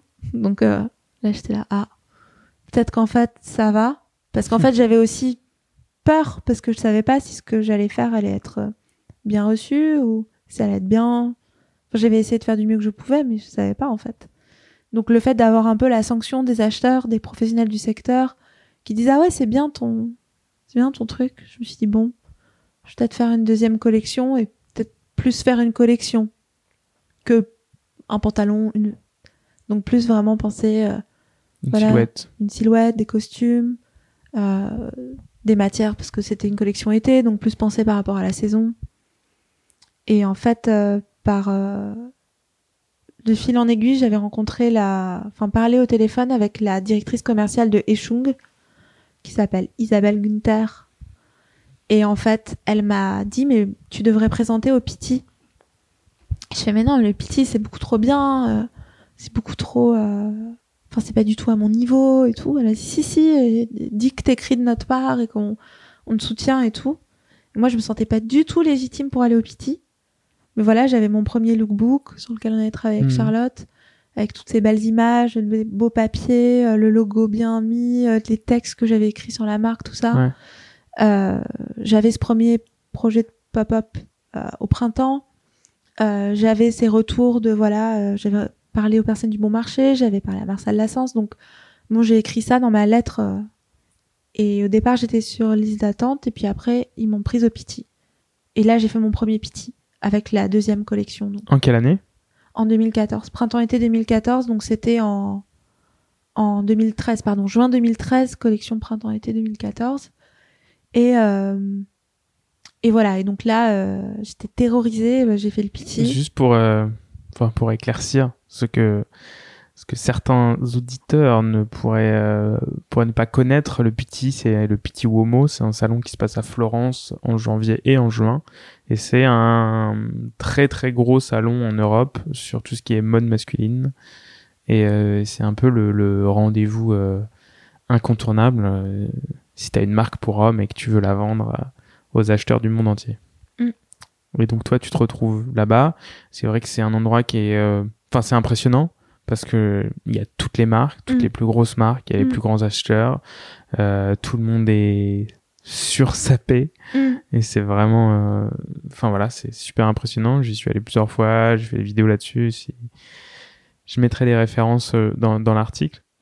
Et donc toi, tu vas là-bas, ça Ouais. se passe bien Ça se passe comment? Ouais, franchement, ça s'est assez bien passé. J'ai croisé mes premiers clients, le Chips, en fait, un select Mhm. shop japonais, euh, qui sont venus, qui ont vu, qui ont dit ah oui, euh, ça a l'air bien. Ils sont revenus à Paris après. J'ai fait un showroom à Paris où j'avais loué un Airbnb avec mes. euh, Enfin voilà, j'avais un, un loft où j'avais présenté la collection et ils ont passé commande. Donc c'était ma première commande. Et après, Marcel Lassens a commandé pour Merci. Et voilà, c'était mes deux premiers points de vente Plutôt cool. plutôt cool. Plutôt cool. Et il y avait une boutique japonaise aussi euh, qui s'appelait Husband. Malheureusement, ça, ça a fermé. Un, un monsieur qui s'appelait Mitsugu Tateishi, qui était euh, très euh, euh, obsédé par le style français des années 60, tout Mhm. ça. Euh, et qui avait créé sa minuscule boutique à Dakanyama euh, dans un petit étage. Tu devais monter un escalier. Enfin, c'était complètement planqué. C'était hyper joli. Et lui, il m'avait commandé la toute première euh, collection, celle que, que j'avais montrée au printemps, mais Mhm. enfin, en pop-up, mais. Donc voilà, il y avait lui aussi comme client, donc c'était vraiment des minuscules euh, boutiques à Tokyo, Mhm. le Select Shop, euh, Chips et euh, Merci. Et on a commencé à parler de toi, t'as commencé à sentir un peu qu'il y avait de la presse autour de toi ou un peu de... Ouais, il a commencé à avoir, je- au PT, tu rencontres des journalistes, donc il a commencé à avoir un petit peu des mentions de, de bonne facture, trucs Ouais. comme ça.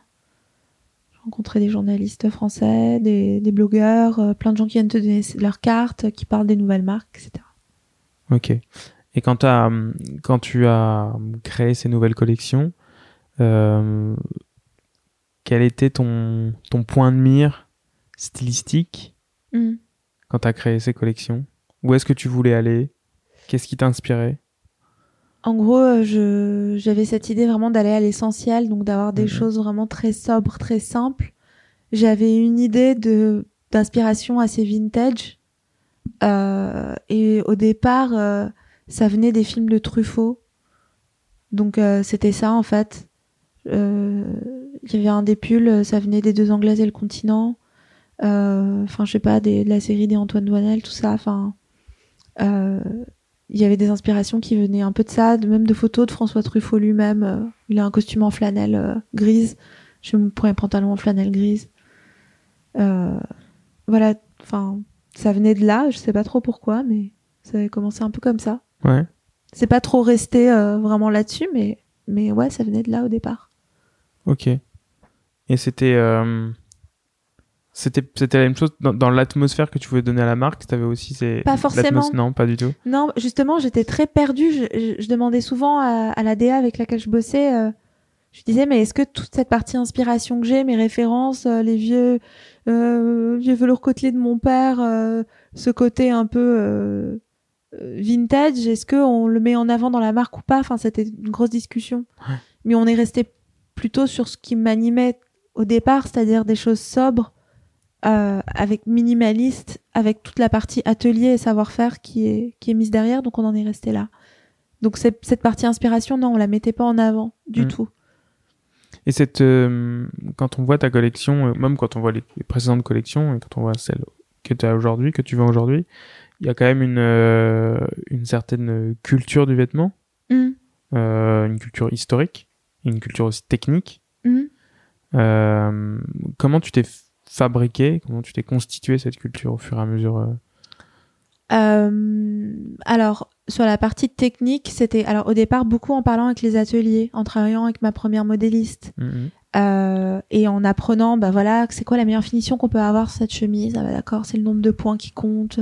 Là, vous avez des coutures euh, rabattues, mais alors là, on peut faire des coutures anglaises, mais en fait là, si on peut faire un point chaînette, mais c'est moins bien. Enfin, donc en fait, euh, voilà. Euh, après sur les euh, la partie tailoring aussi, en parlant aux, Mhm. aux ateliers, euh, vous voulez quoi Euh, euh, Nous, on fait du thermocollé. Euh, Alors après, j'allais sur des blogs, je voyais qu'il y avait entoilé, thermocollé. Enfin, j'ai appris comme ça euh, avec euh, les blogs, les ateliers eux-mêmes, la modéliste avec laquelle je travaillais.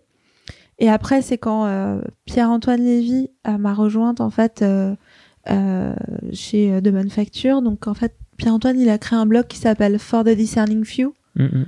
que tu dois connaître. Ouais. Qui est Euh, d'ailleurs euh, arrêté, je crois. euh, oui, il Ouais. l'avait créé avec son, son, son- un de ses amis, un de ses amis proches. Je crois que voilà, tous les deux, on ayant été un peu happés par leur vie professionnelle, ils l'ont pas forcément Ouais. Qui était, qui était un excellent blog. Excellent, ouais. excellent.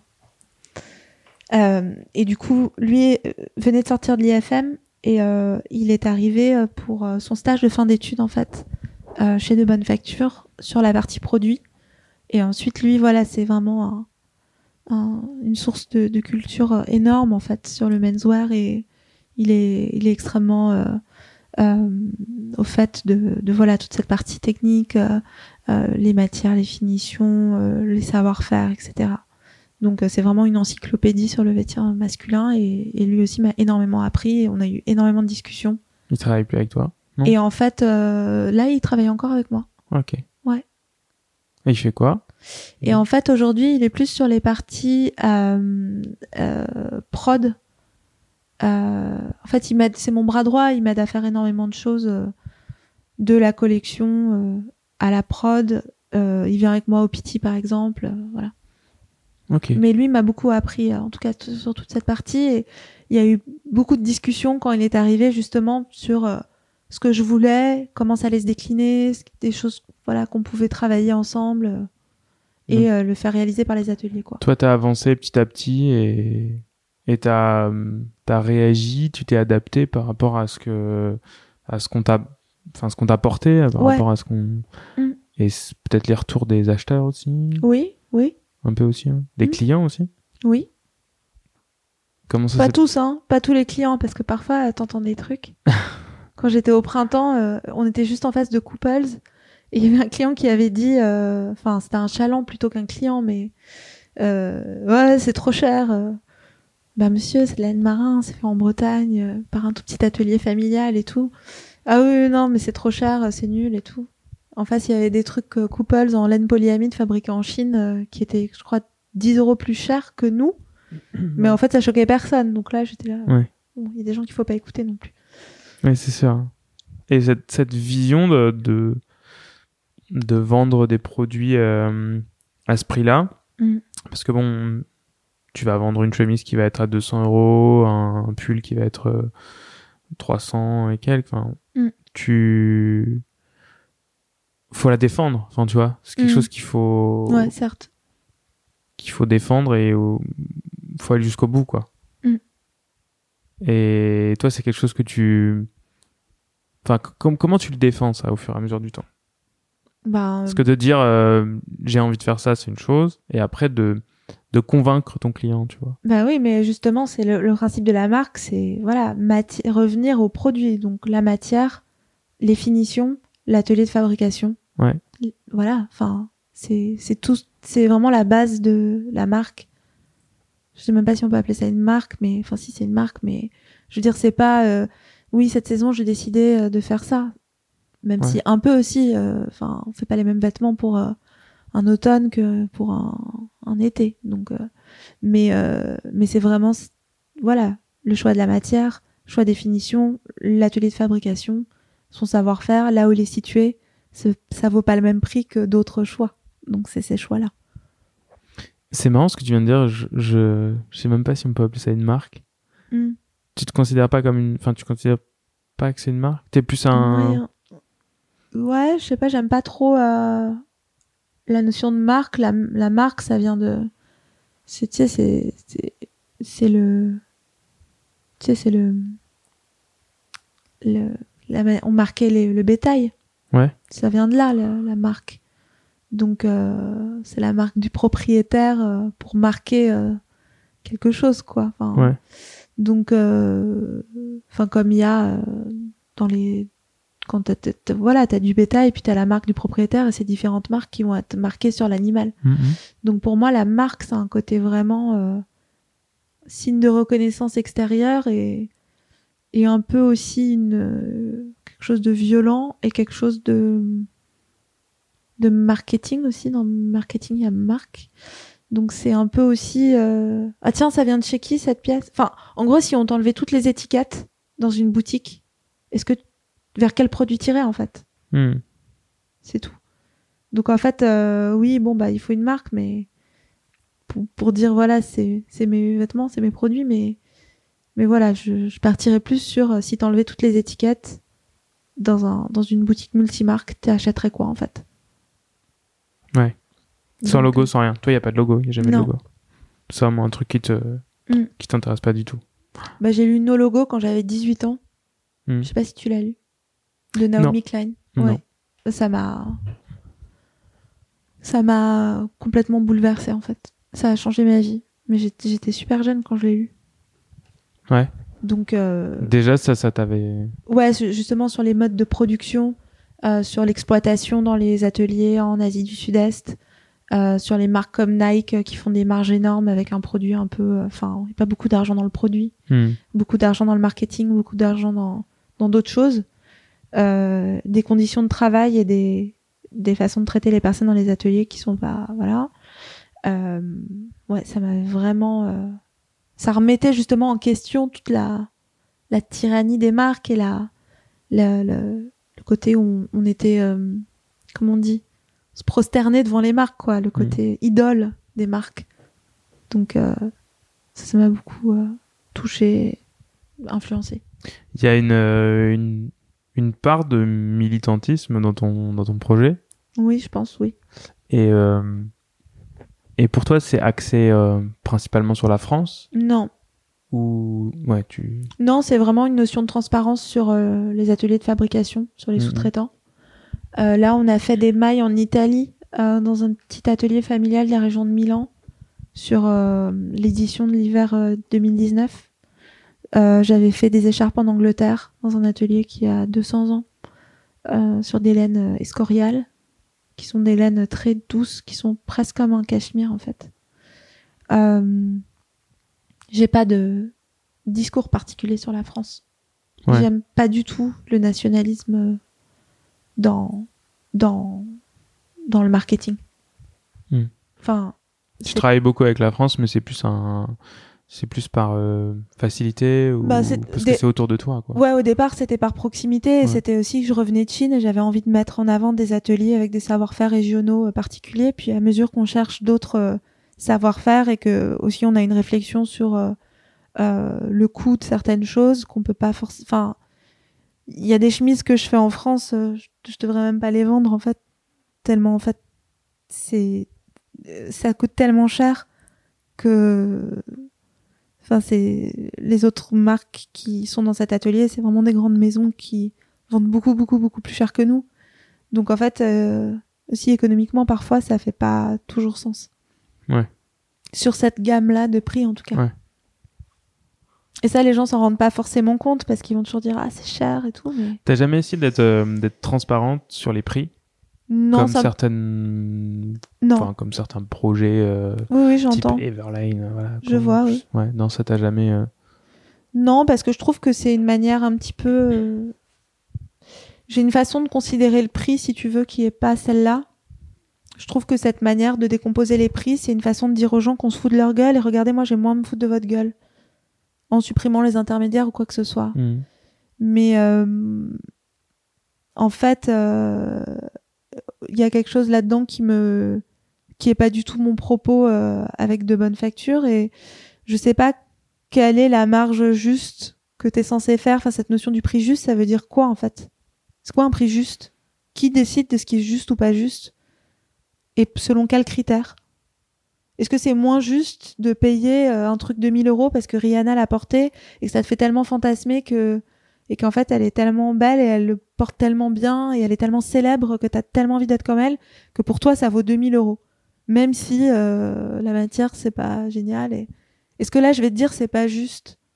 Ou bien euh, je sais pas euh, telle marque fait des trucs pas très chers mais avec des marges énormes avec des matières un peu pas terribles et une qualité pas terrible mais c'est pas très cher. Alors est-ce que ça c'est juste? Est-ce que c'est plus juste qu'une marque qui fait des trucs plus chers? Avec un savoir-faire euh, réel euh, plus plus sophistiqué. Parce que qu'est-ce qui est juste pas juste je comprends pas en fait. Ça me paraît complètement euh, du marketing et une façon de, de prendre le consommateur comment dire ouais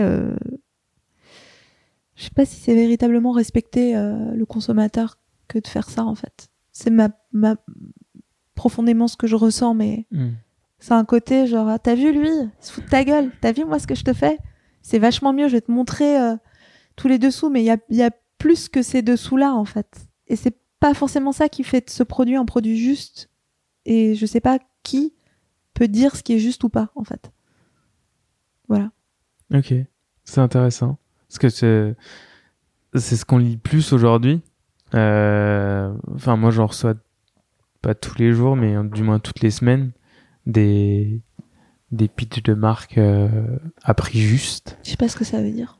Et et c'est vrai qu'au final, à force de le dire, euh, au début, je, je l'ai compris comme, euh, enfin, de le prix juste comme euh, une rentabilité euh, cohérente avec euh, le nombre de personnes à payer. euh. Enfin, tu vois, juste tu crées une société au moment où elle est rentable et elle peut se développer. Hmm. Juste à ce moment-là, tu vois, tu fais pas plus de profit. Oui, et mais ça pour qui est en c'était le- position c'était le prix ça juste.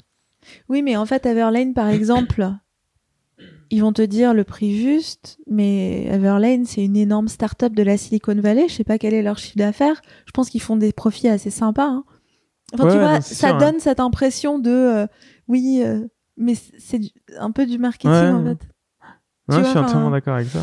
Donc, euh, Ouais, parce que c'est, enfin, après, comme beaucoup l'ont fait, et, et comme d'autres marques, et comme d'autres sites internet, blogs, etc., euh, l'ont fait, ont fait, c'est, tu tapes sur l'autre pour te valoriser toi-même.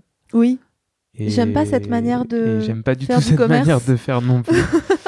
et, euh, et pour moi, le commerce, c'est un- côté noble. Tu vois, Ouais, c'est ouais. comme quand tu disais à l'ancienne le commerce, tu sais, euh, une personne, je sais plus ce que c'est l'expression un peu à l'ancienne, style, euh, elle est d'un commerce agréable. D'accord. sais, c'est- Ouais. Voilà, pour moi, il y a une noblesse à faire du commerce. Et dans le sens, ouais, tu, tu proposes des, des bonnes choses, tu vois, dans ta boutique et tu, t'es- tu expliques ce que tu fais, tu es agréable avec euh, ton, ton client qui vient acheter ce que tu fais. Euh, Et t'as pas besoin de dénigrer quelqu'un pour. euh, ouais, ça me paraît une façon de faire du commerce. euh, enfin, c'est pas l'idée que je m'en fais en tout cas. Ouais. Et quand tu. Quand un client vient te voir et justement te dit, te dit ouais, c'est trop cher, comme tu disais tout à l'heure, Mm. là.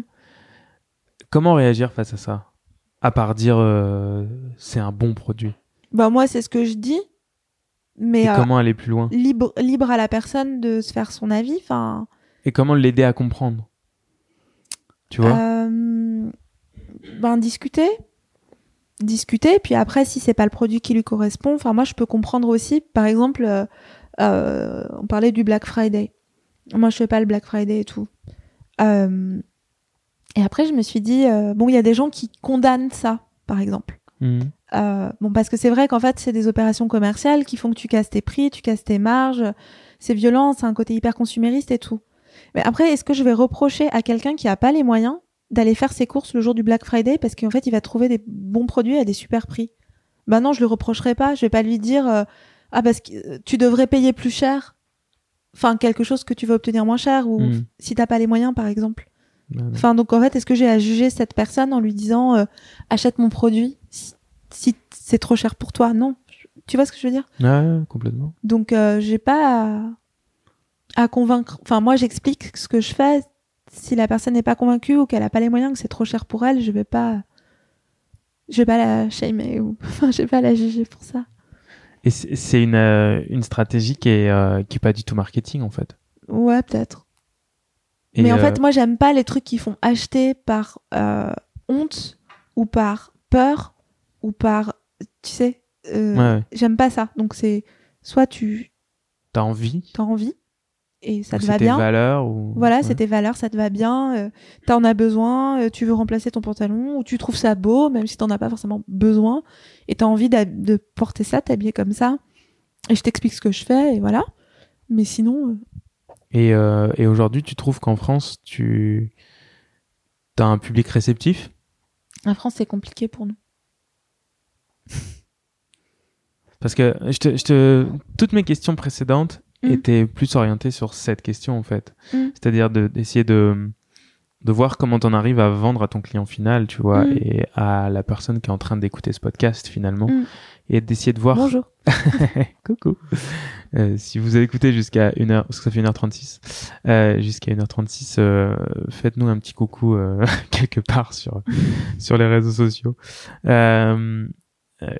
Comment, ouais, comment, comment tu t'arrives à la, à la toucher, lui parler, à la, Ben, plus ou moins la convaincre, même si j'ai peur que ce, ce terme puisse pas trop te convenir? oui, non, c'est pas ça, c'est, euh, comment dire, déjà depuis le début du podcast, je parle super sincèrement, euh, je réponds sincèrement à des Ouais. questions, je suis pas dans, dans l'idée de convaincre euh, des gens qui auraient besoin d'être plus convaincus, enfin, Ouais. c'est... Je- plus moi, en fait, qui ai envie de les convaincre. D'accord, ok. Euh, la France, c'est compliqué. Nos clients, ils sont beaucoup au Japon, aux. États-Unis, en Angleterre, en Europe du Nord, enfin en Suède, en Et Belgique. pourquoi Pourquoi? Je pense qu'il y a une question de pouvoir d'achat. Ok. Mais des gens qui ont du pouvoir d'achat en France, euh, Il y en a aussi. Il y en a. Oui. Euh, J'étais récemment avec une marque de, une marque de, d'aspirateurs Mhm. qui vend des aspirateurs à plus de 1000 euros. Mhm. Et elle me disait que, que sa croissance était euh, délirante, qu'elle vendait 150 000 euh, aspirateurs par an en France et que Mhm. c'était en perpétuelle croissance. Mhm. J'ai, voilà. Même s'il y a des gens en ce moment dans la rue qui, qui parlent du pouvoir d'achat, j'ai du mal à croire que tout le monde est dans cette catégorie-là. Et Non, tout le monde n'est pas dans cette catégorie-là, j'ai plus après... l'impression que c'est une philosophie. Oui, après, ce qui se passe dans, dans le secteur euh, de la mode n'est pas ce qui se passe dans le secteur euh, de- du lifestyle. Enfin, je sais pas, les gens, ils s'achètent des enceintes de Vialet, euh, des super aspirateurs, ça. euh, des super téléphones. Euh, dans le, le, le- la valeur et le rapport aux vêtements, il y a quand même et c'est tout ce truc de prix juste et de euh, tout ce tout ce qui s'est passé, les délocalisations, Mm. euh, le côté où, où, en fait on va essayer de vendre un truc qui fait un peu riche, mais avec euh, par exemple un cachemire, mais avec le moins de fil possible, et puis en plus un peu mélangé avec de la laine, mais ça se voit pas. Mais pas, mais pas trop cher, et dire voilà, vous avez votre pull au cachemire, mais il est à seulement 125 euros. Pourquoi est-ce que vous irez vous acheter le Old England, feu Old England, ou euh, le, le laine écossaise à 450 euros? Donc tu Bah ouais, connaissais mais quand même Old England. Oui, j'aimais beaucoup Old England. Mais, euh, mais ouais, euh, c'est pas le même produit en fait. Mais il y a un discours qui brouille en fait en voulant, euh, en voulant, voilà, vendre du moins bien, moins cher, en disant mais regardez, vous avez la même chose. Mais non, c'est pas la même chose. Après, faut avoir un client qui a envie de cette chose qu'on apporte et qui en comprend la valeur et qui a envie de le payer, qui a envie de s'habiller comme ça. Donc il y a un travail d'éducation à faire. Mm. Par exemple, le blog de Pierre-Antoine, je toujours trouvé excellent et, et enfin, for the discerning few. Je pense que les archives sont encore euh, euh, en ligne pour euh, tous ceux qui voudraient le lire. Euh, voilà, on comprend vraiment euh, ce qu'il y a derrière les choses. Et du coup, c'est ce travail d'éducation-là qui est fait, qui peut donner envie de, de s'intéresser à voilà euh, quelle matière c'est fait, comment c'est fini, par quel atelier c'est fait, euh, par quel artisan c'est fait, Mhm. pourquoi, euh, je sais pas, une patine de chaussure c'est fait comme ci, comme ça, enfin, toutes ces choses-là. Ça y contribue. Ok. Et, euh, et donc, toi, tu vends principalement à l'étranger? Mhm. Ouais. Oui, Toujours aujourd'hui? Oui. Et en fait, euh, Et en oui. fait, tu, tu, aujourd'hui, tu. Enfin, je sais pas, ça représente quoi en pourcentage? L'étranger, Ouais. euh, euh, ben, nos revendeurs, c'est 85% de 90% à l'étranger, Ok. des boutiques qui nous revendent. Ouais, donc en France, c'est. C'est petit, mais Ouais. on, on a on a des gens qui nous suivent en France, beaucoup de gens qui nous suivent, mais euh, peut-être qu'ils sont pas encore clients. Ouais, ouais. Voilà. Espérons qu'il qu'il le soit bientôt. Oui, j'espère aussi. Et, euh, et qu'est-ce que tu trouves le plus dur dans ta démarche aujourd'hui? Euh, Et à côté de ça, qu'est-ce que tu trouves le plus facile? Le plus facile, c'est d'être euh, aligné avec ce que je fais. Enfin, c'est-à-dire, c'est ça qui me donne de l'énergie. C'est, enfin, de pouvoir, Passionné, quoi. oui, voilà, de de- de- d'avoir une démarche, euh, de, une philosophie, une, une vision, et en fait, d'être guidé par cette vision et de d'être motivé par cette vision. Et c'est une source d'énergie pour moi qui est énorme. Ouais. Ensuite, ce qui est difficile, c'est que ce genre de vision n'est pas forcément ce qui est de plus rentable. Donc, il faut qu'on trouve des manières de, de l'être euh, mieux. Enfin, c'est quand tu choisis, euh, je sais pas quel tissu, euh, je sais pas où, avec je sais pas quel atelier qui le fait, je sais pas quel bouton en corne et tout ça. Enfin, t'es pas en train de, de faire euh, des choix euh, très euh, raisonnés parfois, raisonnables. Et toi, tu privilégies au- à fond le produit? Enfin, il faut trouver un équilibre, bien Ouais. sûr.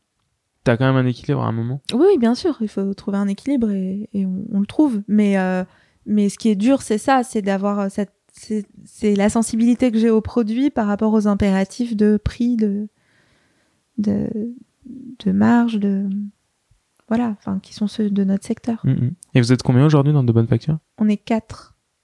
Ok. Et, euh, et, et quel est ton, ton produit, ta pièce préférée dans, ton, dans le vestiaire que tu, que tu crées? Euh, bah là, j'ai un pantalon en velours côtelé. Ouais. Euh, beau. c'est un 8 whale. Euh, donc, c'est une maison anglaise qui fait de très beaux velours côtelé. Voilà. Euh, c'est fait par Hervier. J'aime beaucoup cette pièce. Je travaille beaucoup avec Hervier. Ouais, Ouais. très beaucoup avec Hervier qui est très spécialisé sur tout ce qui est euh, pantalon et tout ce qui est aussi veste de travail, Mhm. euh, un peu d'outer, tout ça. C'est une euh, forte collaboration. Ouais, c'est une forte collaboration. Il est rigolo. Je sais pas si tu l'as déjà Je rencontré. les ai rencontrés, Ouais, ils sont il assez sympas. Ouais. Puis je connaissais un peu Châtillon-sur-Indre, euh, malgré. Ah oui, pourquoi? Parce qu'il y a une piste de, une piste de karting à Châtillon-sur-Indre. Ah ouais. Et j'ai fait du karting en compétition pendant plusieurs années. Ah d'accord. Et euh, il y avait une manche du championnat de- du championnat régional qui qui avait lieu là-bas. Ouais. Donc j'allais à Châtillon-sur-Indre. Incroyable. Très joli. Ouais, ouais, non. Mm. Vraiment.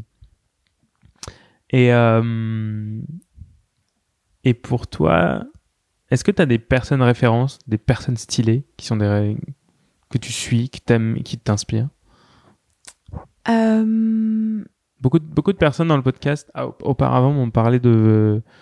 Enfin, beaucoup de personnes. euh, Lucas et Guillaume, euh, les deux premiers invités, ont Mm. parlé de Steve McQueen euh, et de. Ouais, principalement de Steve McQueen. hmm. Après, toi, t'as des. T'as vraiment des gens qui t'inspirent au, au quotidien ou Ouais. auxquels, tu, auxquels tu penses? Bah déjà, j'aime bien le style de Marcel Lassens. En fait, on fait des blagues, c'est clochard chic. C'est un peu un... Mais, euh, mais euh, en fait, il y a des personnes dans la rue, enfin, c'est, je dis, on dit ça en rigolant, et c'est juste qu'en fait, il y a un type qui a une boutique de vintage. Vous pouvez y aller, ça va lui faire très plaisir. Ça s'appelle Simon, boulevard Arago, tu peux le mettre dans Ouais, ouais, je me mets dedans. Voilà, donc Simon. Ah, en il fait- est génial, j'y suis déjà. Ah, tu le connais. D'accord, j'étais avec lui tout à l'heure et à chaque fois, il se moque de moi parce qu'il dit que j'ai un style de clocharde, qu'il comprend pas que je fasse des produits aussi beaux en ayant un style aussi clocharde. Et en fait, voilà, donc euh, Et toi, tu vas le voir pourquoi je sais pas pourquoi il dit ça. Parce que c'est en bas de chez moi, en fait. Ah, ouais, d'accord. Voilà. Et, euh, Et ça t'inspire Tu te ouais, ça m'inspire. Il y a des trucs qui sont bien et on, on discute, euh, on discute avec Ça lui. fait tellement longtemps que je suis pas allé là-bas. Il est marrant. Ah, J'ai dit- J'étais tout à l'heure. En fait, je suis venue de là-bas pour venir te voir. Il a plein de chaussures. Il a des chaussures, il a des Alden et tout. il a beaucoup de- Et il a trop de trucs. Euh, il a du Ralph Lauren. euh, Mais il, est a un du peu Burberry. euh, en dehors du game parce que. Il... Ouais, mais il aime ça. Mais oui, je pense. C'est Mais ça son délire. Il a, il a pas trop envie qu'on qu'on parle de lui. Ouais, Et, justement, euh, c'est pour ça. Je, je... Et, euh, et c'est vrai que comme il est pas, euh, comme il arrive gauche, Ouais. euh, et un- c'est un peu, enfin voilà. Ah, c'est- mais il adore. quoi. C'est. Il dit oui, vous mettez pas, vous mettez pas là dans les rues où il y a du monde et tout là. Non, il faut être excentré. il, il a sa, il a sa propre vision. Ouais, ouais. Tu devrais l'interviewer peut-être, ce serait marrant. Bah écoute, ouais, j'ai- j'aimerais bien, j'aimerais beaucoup interviewer des, des personnes comme lui Ouais. qui font de la. J'avais déjà plusieurs personnes en tête. Et euh... Ah, c'est vraiment un gars du métier. ouais, lui. ouais, ouais. Et puis c'est des, en fait, tu t'en rends compte quand tu quand tu vas dans des fripes ou quand tu essaies de chiner des vêtements, Mm. tu apprends énormément sur le vêtement en chinant. Ouais. Et ouais, ouais, ouais. Et moi, j'ai jamais autant appris que quand je chinais, enfin quand j'ai chiné pour moi ou Mm. quand je fais des sélections, parce que sur le site, je fais des sélections sur euh, eBay et Le Bon Coin. Mm. Et, et bizarrement, euh, j'apprends énormément. Ouais. Des marques, des styles, des époques, des choses comme ça. Je trouve un truc, tu vois, je, hop, je me rends compte que je connais pas, boum, je cherche, je fais des recherches, euh, Mm. tu vois, parallèles et t'apprends, mais c'est. Et encore Simon tout à l'heure, il m'a appris des trucs. j'ai vu, j'ai vu un blouson que je trouvais super bien. Je fais, Oh, mais c'est bien ça. Il me fait, bah comment vous connaissez pas Ça, C'est une marque de vieux. Je sais plus comment ça s'appelait. euh, Et il a commencé à m'expliquer, voilà. Puis alors ça, c'est une marque de de, de vestes de chasse euh, d'il y a longtemps. Et enfin, Ouais, lui, c'est un podcast de, de 8 heures, quoi. voilà, c'est ça. Et, euh, et tu lis un peu, tu, tu documentes euh, pour, euh, pour t'inspirer ou pour te. D'ailleurs, on, a- on était Oui. sur la question euh, Des inspirations. des inspirations, des personnes et des inspirations. Des personnes, ça va vraiment plus être des personnes dans la rue, des personnes que je vois dans le métro. Ah ouais. Enfin, c'est vraiment, euh, Street style, quoi. C'est vraiment... plus street style, mais old man style. Ok. Un peu comme au début de Scott Schumann sur le sartorialiste. Il y avait le Old Man Style en 2000. euh, quand j'étais justement en stage, je, je lisais ça je- en 2004 ou en 2005. Donc ça fait presque 15, 15 ans presque. Quand il a commencé, je le lisais. Euh, et il y avait le Old Man Style. Et en fait, tu voyais tout. euh, toutes les vieilles personnes chinoises qui étaient en train de jouer euh, aux Ouais, dames ouais, à Washington Square Park, par exemple, avec des Mhm. grands manteaux en, de vieux, des, des vieux messieurs comme ça, très, très élégants, très stylés. Ça, j'adorais, j'adore ce style-là. Donc, J'adore Ouais. regarder ça. Sud 16e. Ouais, Sud 16e, euh, Ouais. Auteuil, euh, ouais. ça peut être habité, ça. euh, J'ai habité Porte de Saint-Cloud. Ouais, c'était il y a ça aussi, ouais. vraiment comme ça, quoi. Ouais, Ouais. Tu sens le, petit, le, le, le vieux, le papier avec son chien et son, ouais, c'est ça, son petit, son chapeau. c'est ça. Ouais, ok. Sa petite... Ou bien parfois, il a un espèce de grand trench, mais il met une casquette, c'est pas pourquoi. Du coup, c'est un peu cool, tu vois. Il y a des trucs comme ça que j'adore. Euh, mais non, j'ai pas trop d'icônes. euh, Ouais, Enfin, pas- j'ai non, pas. les pas icônes tellement. du quotidien, quoi. Ouais, c'est plus ça. Puis c'est plus des, des détails, euh, ouais, chez des, des gens dans la rue qui vont vraiment, je vais adorer, je vais prendre des photos, je vais l'envoyer à mon équipe et tout en disant ah c'est génial. Voilà, c'est plus ça. Et tu euh, et je te disais, tu lis pour documenter, tu achètes des magazines, des livres ou pas ou pas du tout. Euh, oui, ça peut m'arriver. Là, oui, j'ai des vieux livres. euh, euh, ça va plus être. Là, j'avais une série de vieux euh, des, des des espèces de bouquins sur les régions de France. Mhm. Et en fait, à travers les régions, t'as des, je sais pas, des pêcheurs ou ou euh, je sais pas, tu vas voir au détour d'une photo. Enfin, c'est fait par des, des très grands photographes en fait à l'époque.